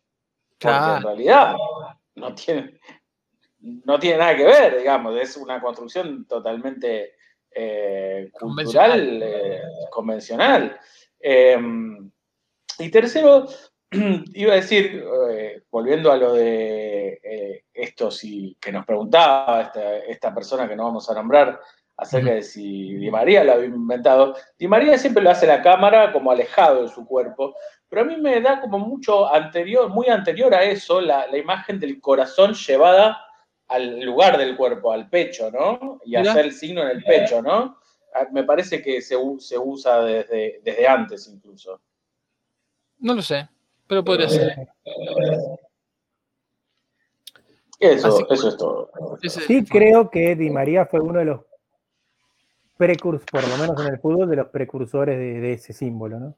O que más lo utiliza, más, más, más lo identifica y más lo ha popularizado. más lo popularizó, Claro. tal vez no el primero ni el último, pero sí creo que del el que uno más se le viene a la mente, tal vez siendo argentino, ¿no? Por ahí en, en otro país no es tan así. Claro, claro. Tremendo. Bueno, eh, ¿hay más información para este programa? A ver, pensemos. Podemos hacer un recorrido rápido y ver si encuentro algo. Bueno, momento. Tenis, el maguito Coria llegó a su primera final el mismo día que el mago Coria ganó su primer torneo y defraudó, por supuesto, Mira. y perdió. ¿no? El torneo es el torneo de Bo- Bostad o Bastad en Suecia. Y medio, medio choto el torneo. Sí, y perdió con el torneo que alguna vez ganó Mariano Zabaleta y perdió con el noruego eh, Kasper Ruud, sí, el Mirá. fantasma del noruego. Volviendo a- Eh, una derrota relativamente sencilla, ¿no? Para sencilla la victoria, mejor dicho, 6-3-6-2, creo una cosa así. sí. Eh, pero un gran torneo, el mejor resultado para el Maguito en eh, el ATP Tour hasta ahora en su carrera, ¿no? Sí, está como 60 y algo del mundo ahora y está viajando ya a Tokio. ¿Sí? Claro, claro. Uy, Mira, llegó el bicho, llegó el bicho. Yo Ande bicho. aula, yo qué energía. mamá. Tremendo. Corazón. La. Está cantando Joyride de Roxette, eh, perdón. Espectacular. Muy bien.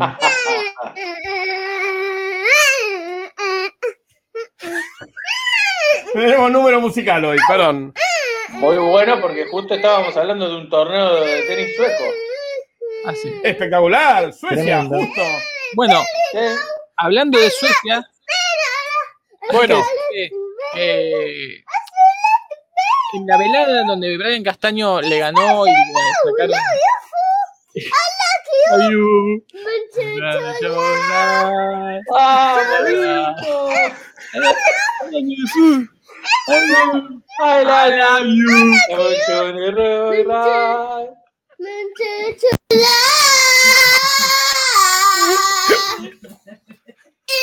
bueno, hoy hubo número musical, perdón, eh. Espectacular, espectacular.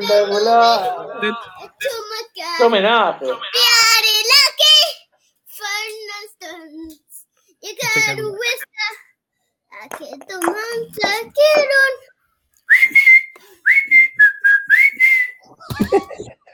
Auspicia Roxette hoy, perdón. Tremendo, ¿eh? Bueno, hablamos de, de Suecia, ¿no? Justamente que hubo un, un este, boxeador sueco que jugó en la velada, Sí, malísimo. Cobró Castaño, de gringo. uruguayo. el turco sueco, ¿no? Sí.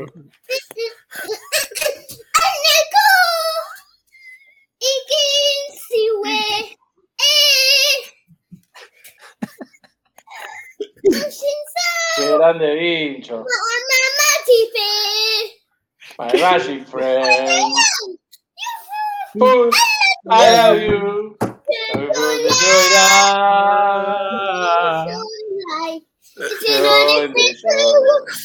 Bueno, ya está. Ya está con Roxette, bravo. Bravo, bravo, bravo, bicho. Gracias, Vicente, por tu columna. Tremendo. Eh. Eh, pero bueno, eso, eso con Suecia, ¿no? Que decíamos la importancia, Sí. ¿no? Deporte en Suecia. Y Suecia, Suecia. Al tenis también se bajaron 90 tenistas de los Juegos Olímpicos. 90. 90. Entonces voy yo. ¿Quién juega? Y no sé quién va a jugar, pero se bajaron 90. dice. Tremendo. Bueno, los Juegos Olímpicos, decíamos, muy pronto, empiezan muy pronto. Yo no sé si estoy preparado. Estoy tratando Cuatro de- días faltan. Es muy fuerte. Eh, decime, por favor, Haidt, ¿cuándo es la primera actividad que hay, hay que ver? No sé. Mirá, recién estaba viendo a Bonadeo. ¿A qué hora es? Sí, ya te lo voy a decir, ¿eh? Sé que, es? Les digo que lo eh, echaron a Heinze del Atlanta United. ¿eh? Yo tengo una pregunta. ¿A ustedes les gustaría ser la primera persona que compite en, en Tokio No, 2021? Es malísimo. No. Todavía la gente nada, está en otra, ni están mirando. No hay Justamente dijiste nada, y justamente natación es uno de los primeros que compiten. El otro día enviaba una nota con Georgina Bardach, que ella contaba que muchas veces ella fue a cuatro Juegos Olímpicos y que en dos de ellos por lo menos no pude la ceremonia de inauguración porque eh, ese mismo día o al día posterior este, ya empezaba a, a- a- a nadar y Eso no podía estar ahí. Y No sé por qué hacen eso. vivió. No sé por qué hacen eso, porque en realidad la, la ceremonia de inauguración y la clausura tienes que desfilar con, con toda tu delegación. Claro. Está bueno estar ahí, te lo perdés. Otra cosa que no me gusta, y que entiendo que es por cuestión de presupuesto también, ajá. es que competidores que a la, ya, ya hicieron su competencia, al quinto día ya está, se, se vuelven a la casa y no miran el resto del Juego Olímpico. Pero eso porque Sí, quieren esto, porque ahí tenés todo pago. Pero no, eso, pero no ¿dónde podés está? eternizarte. No podés eternizarte en la villa. Tenés que dejar tu espacio para otros deportistas. Muy mal. Pero... Yo no estoy tan seguro, ¿eh? Nalbandián, ahí va sí. Ahí va. Igual después, eh, si no, si- todo hasta vos el si no puedes día. eternizarte en la villa, después de dos minutos te hace una canción bardeándote, seguro. Sí. Bueno, te cu- te les cuento. de la villa y todo eso. Claro. La, el- uy, tal vez más tarde me una. Eh, La primera actividad es el 21 de julio. 21 de julio, o sea, Pasado mañana. casi mañana. Casi mañana para Japón, ¿eh? Y nosotros que el deporte rey. Porque en el Sapporo Dome se van a enfrentar ni más ni menos que Gran Bretaña y Chile Oh, en fútbol femenino. el clásico de Ben Brereton. Sí, Fútbol femenino, claro, está Chile como Fútbol gran femenino. esperanza del país trascendente. Claro. Este, Ese Hoy. mismo día, ese mismo día va a jugar Brasil frente a China, ¿sí? Y Suecia eh, frente a Estados Unidos, Japón, Canadá, Zambia, Holanda y Australia, Nueva Zelanda. O sea, Esto están es el tirando 21 todo el fútbol femenino junto para, para sacárselo encima, pareciera, ¿eh? Pareciera, pareciera. Eh, ¿Por qué? ¿Por qué ocurre esto antes de la inauguración? No sé. Porque el fútbol, sí, yo sí. Porque el fútbol es un deporte que necesita tiempo de recuperación entre partido y partido y no entra, sino en los días que hay. Así es. claro, claro. Sí, porque no es, no es, tan, Eh. no es tan largo, ¿eh? Eh, Estos Juegos Olímpicos son dos semanitas. Ping. Por eso, por eso. Así es. Y ya al día siguiente, o sea, el 22, el jueves 22, tenemos fútbol masculino, incluyendo Argentina-Australia. Ahora. La, Eh, la Con, un McAllister, ¿no? Rememorando aquel 93. de verdad. Claro, Ahora, cuando sí. vos decís tan suelto de cuerpo el 22, ¿nos puedes Sí. aclarar a qué te referís? Al 22 de julio, ¿De qué? ¿De pero Japón? siempre de Japón, sí, sí. Que puede 21. ser tanto, puede ser tanto 22 como 21 de julio acá en Argentina, dependiendo de la hora de la actividad, ¿no? Claro. Eh, las 17.30, por ejemplo, de, eh, de Japón, del día 22, sí, ya van a ser la- las 4 o 5 de la mañana de acá de, de Argentina, de ese mismo Mismo día. 22. Bien, bien. ¿Y Bien, Argentina juega a esa exactamente. hora? Juega a las 19.30, o sea que nos podemos levantar a las, A las 7 de la 19, mañana, A las ¿no? 7 de la mañana, no sé si son 12 o 13 horas. Para, lo que no tengo claro, para, se muestran en hora local. Y ahora yo te voy a decir que en, en mi zona horaria, Argentina juega a las 7 y media de la mañana, exactamente. Son 12 las horas de diferencia. 12 horas exactas, exacto. Bien, perfecto. Acá hay preguntas de la gente. Vladimir nos pregunta cuántos deportes hay y si manejan todos horarios al revés. Y el bache nos dice buenas noches. Así que también le decimos Buenas buenas, noches. noches. Buenas noches, buenas noches. Eh, ¿Cuántos deportes? Ya te digo las disciplinas. Incontables. El surf este Contables. año por primera vez. Hay skate. Sí, Y el surf tiene que ver Qué mucho va. con argentinos, que parece que fueron quienes lo. Eh, terminaron metiendo ahí adentro.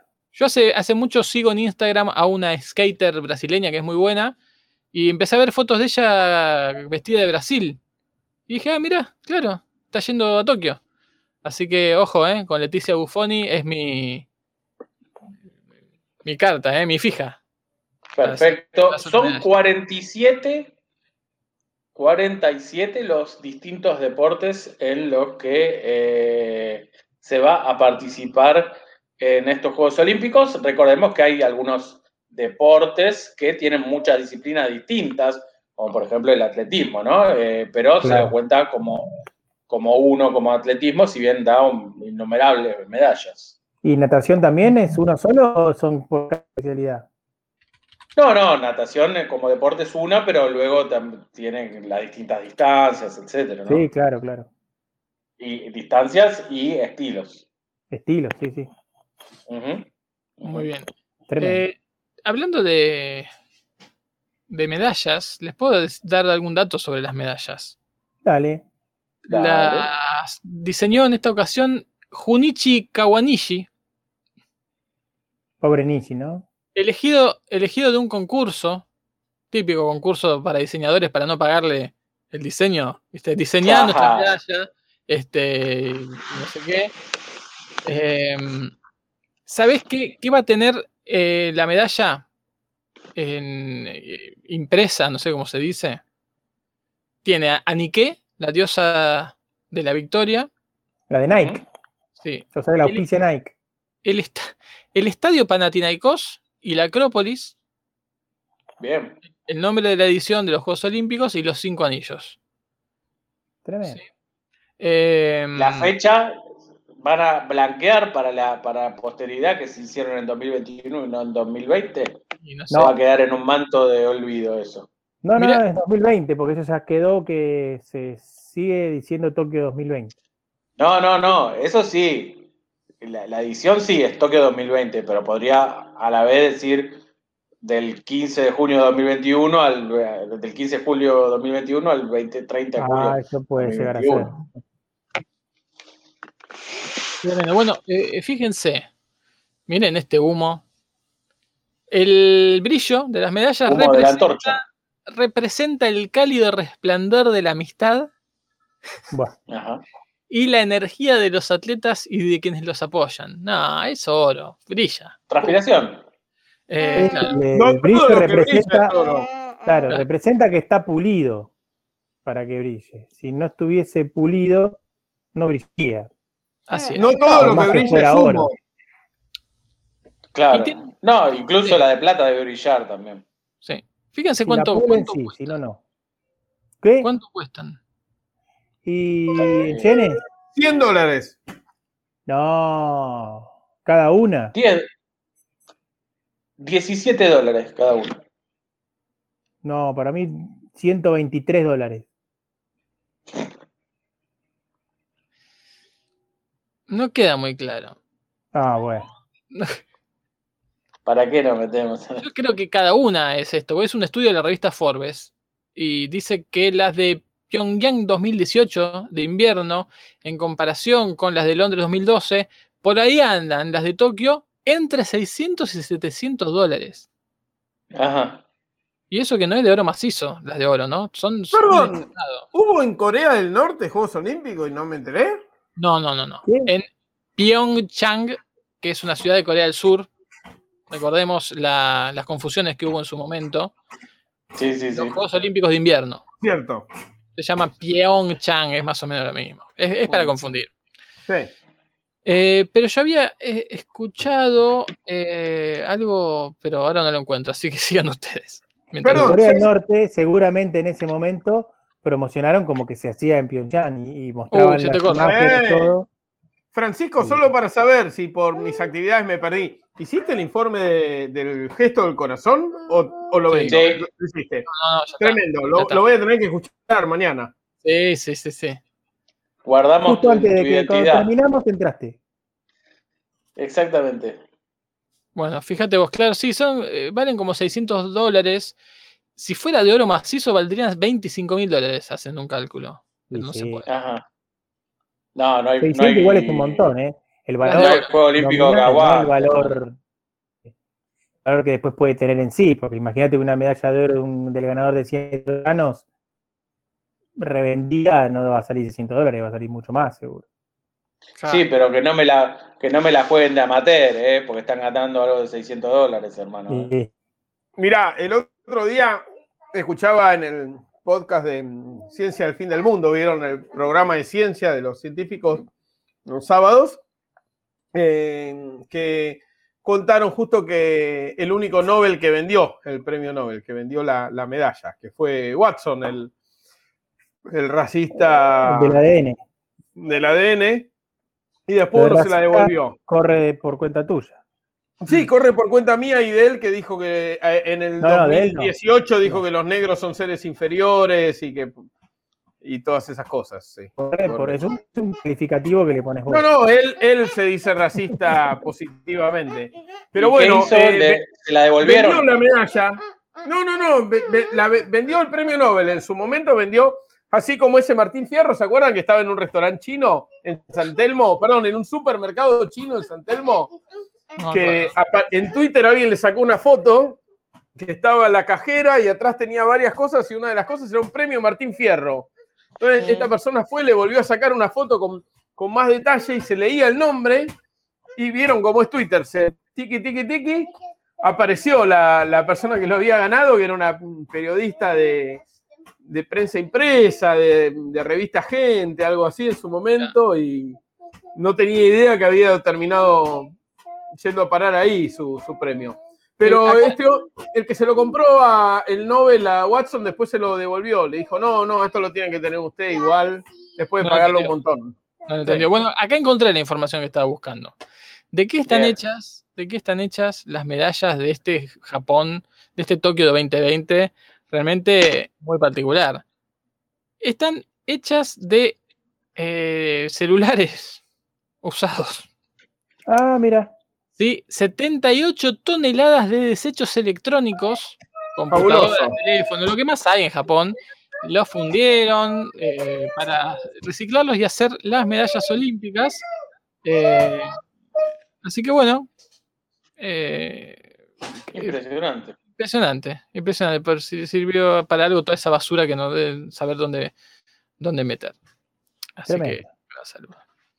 Eh, sí, adelante, adelante ustedes. Ah, no, acá teníamos eh, preguntas, comentarios.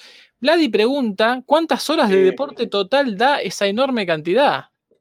¿Vos podés hacer un cálculo, Jumagu? Y 12 días, ya te hago acá en la compu. No, 14 días dijimos, ¿no? Más un Yo- par más.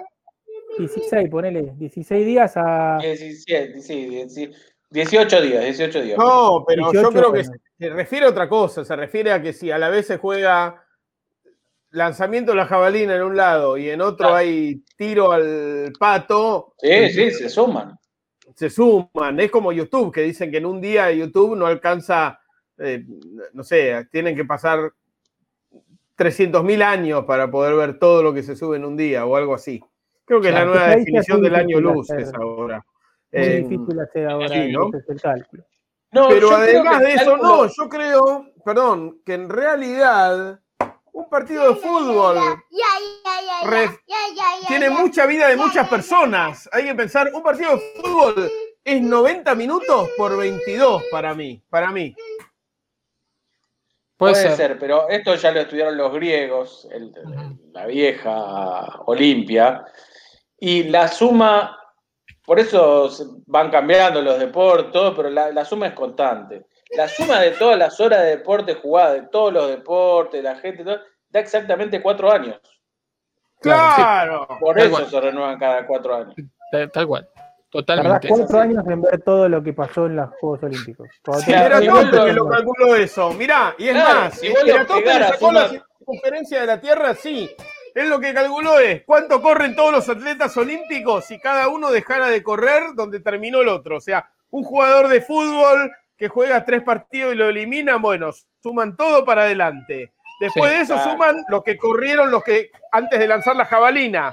Después, las vueltas de lo del martillo, se imaginan que fuera esa vuelta, todo el movimiento angular que fuera lineal y hacia adelante. Más los maratonistas. Los maratonistas se suman bastante porque cada uno hace 42 kilómetros para adelante. Claro. Y así, siempre participa la cantidad de gente exacta que te da una vuelta en- exacta a la Tierra. Creo que es así. En Sí, cuatro lo- años. bueno, lo mismo, si vos jugaras al fútbol, termina, y ahí recién empezás a jugar un partido de básquet, termina, y recién empezás una carrera de natación, todo eso te da cuatro años. Cuatro años, Claro, por eso es, es tiempo y, y distancia. Son Sí, las, sí. las dos cosas que se miden. Los Juegos. Olímpicos son una conjunción de tiempo y distancia. Sí, y perdón, sumás la temperatura, los 37 grados de cada atleta olímpico y te da la temperatura del centro de la Tierra. Es el, el- el magma tiene la temperatura de todos los atletas olímpicos juntos. Sí, Así igual, eh, igual no sé si para este, estos Juegos Olímpicos que puede haber caso de COVID, levantar temperatura y eso, No. están calculados esos grados. Además, vieron que antes decíamos que una temperatura normal era 36 y medio, ¿no? Siempre se dijo. Sí, sí. Pero ahora cuando se toma la temperatura en cualquier lugar que te la tomen, y no me refiero al lugar del cuerpo, sino al lugar físico, te da 35 y medio con toda la furia. Y yo le quiero hablar a Al Gore desde acá, porque ¿Cómo ya me 35 acabo de dar cuenta de algo. Algor. Perdón, perdón, perdón. Jomagu, Sí. ¿qué- ¿cómo 35 y medio? 35 y medio te da cuando te toman en el chino, en el Carrefour. Sí, de- el vos, chino vos, sí. que eso es un pecho frío, hermano. A No, todo a mí mundo también le. A mí A me mí da me- 36, 32, ¿qué? 35 y En medio. Toda esta Cruz, pandemia- en Cruz todos los días tres veces me tomaban, nunca. Sí. Córdoba. ¿Qué- A mí, qué me Toda esta pandemia, favor? toda esta pandemia que me tomé la temperatura entre 34.7 y 35.8 me dio, más que eso. Sí, sí, sí. Tremendo. 24-7, está muerto. Le tengo que decir algo a, claro, a- a Al Gore, por favor. Me acabo de dar cuenta.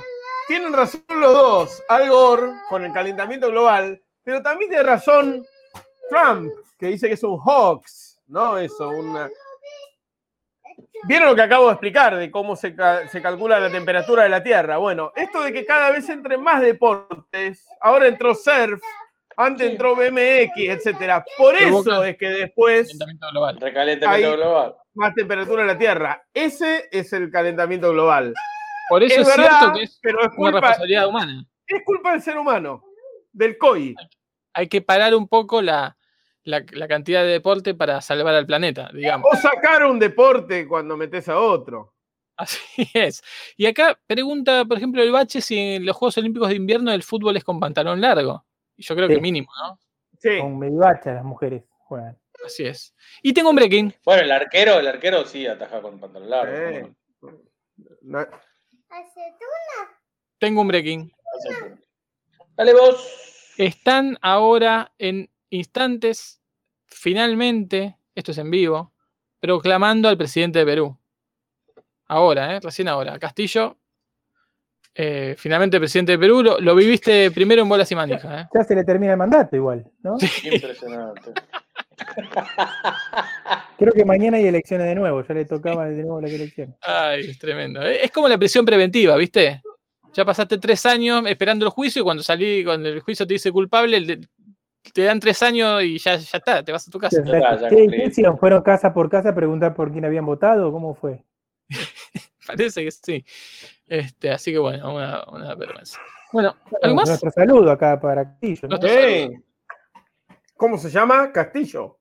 Castillo. Sí, señor, sí, señor. No. Eh, Saludamos acá al aire o en el aire. Hay que ser cortés. Muy bien, Jorge. Muy bueno. ¿eh? Para la gente que tiene más de 40, ¿no? Que puede entender eso. Sí, o la que tiene algo de Bastante. cultura, ¿no? Que puede tener No, la no, edad que eso no es cultura. Eso no es cultura. Eso es vida. Saber El todas las canciones del mundo no es cultura. Si es un castillo, no es cultura, es arquitectura Sí, ahí estoy con vos. E historia. también.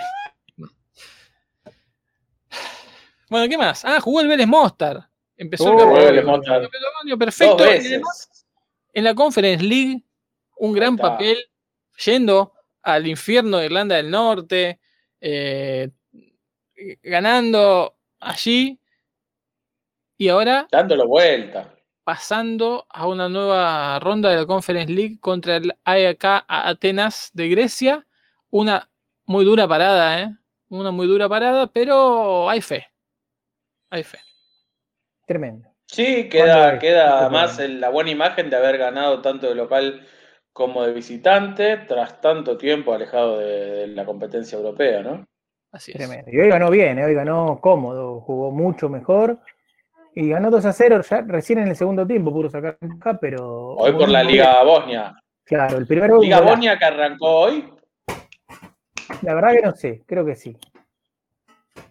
Tremendo. Sí, Bueno, y el, el miércoles debuta el- en Holanda PSV Eindhoven contra Galatasaray. Arranca la Champions League para holandeses y turcos, Mirá, que son casi Tremendo. lo mismo. Sí, empezó hoy la de Liga Bosnia, ¿eh? muy bien. Tremendo, tremendo.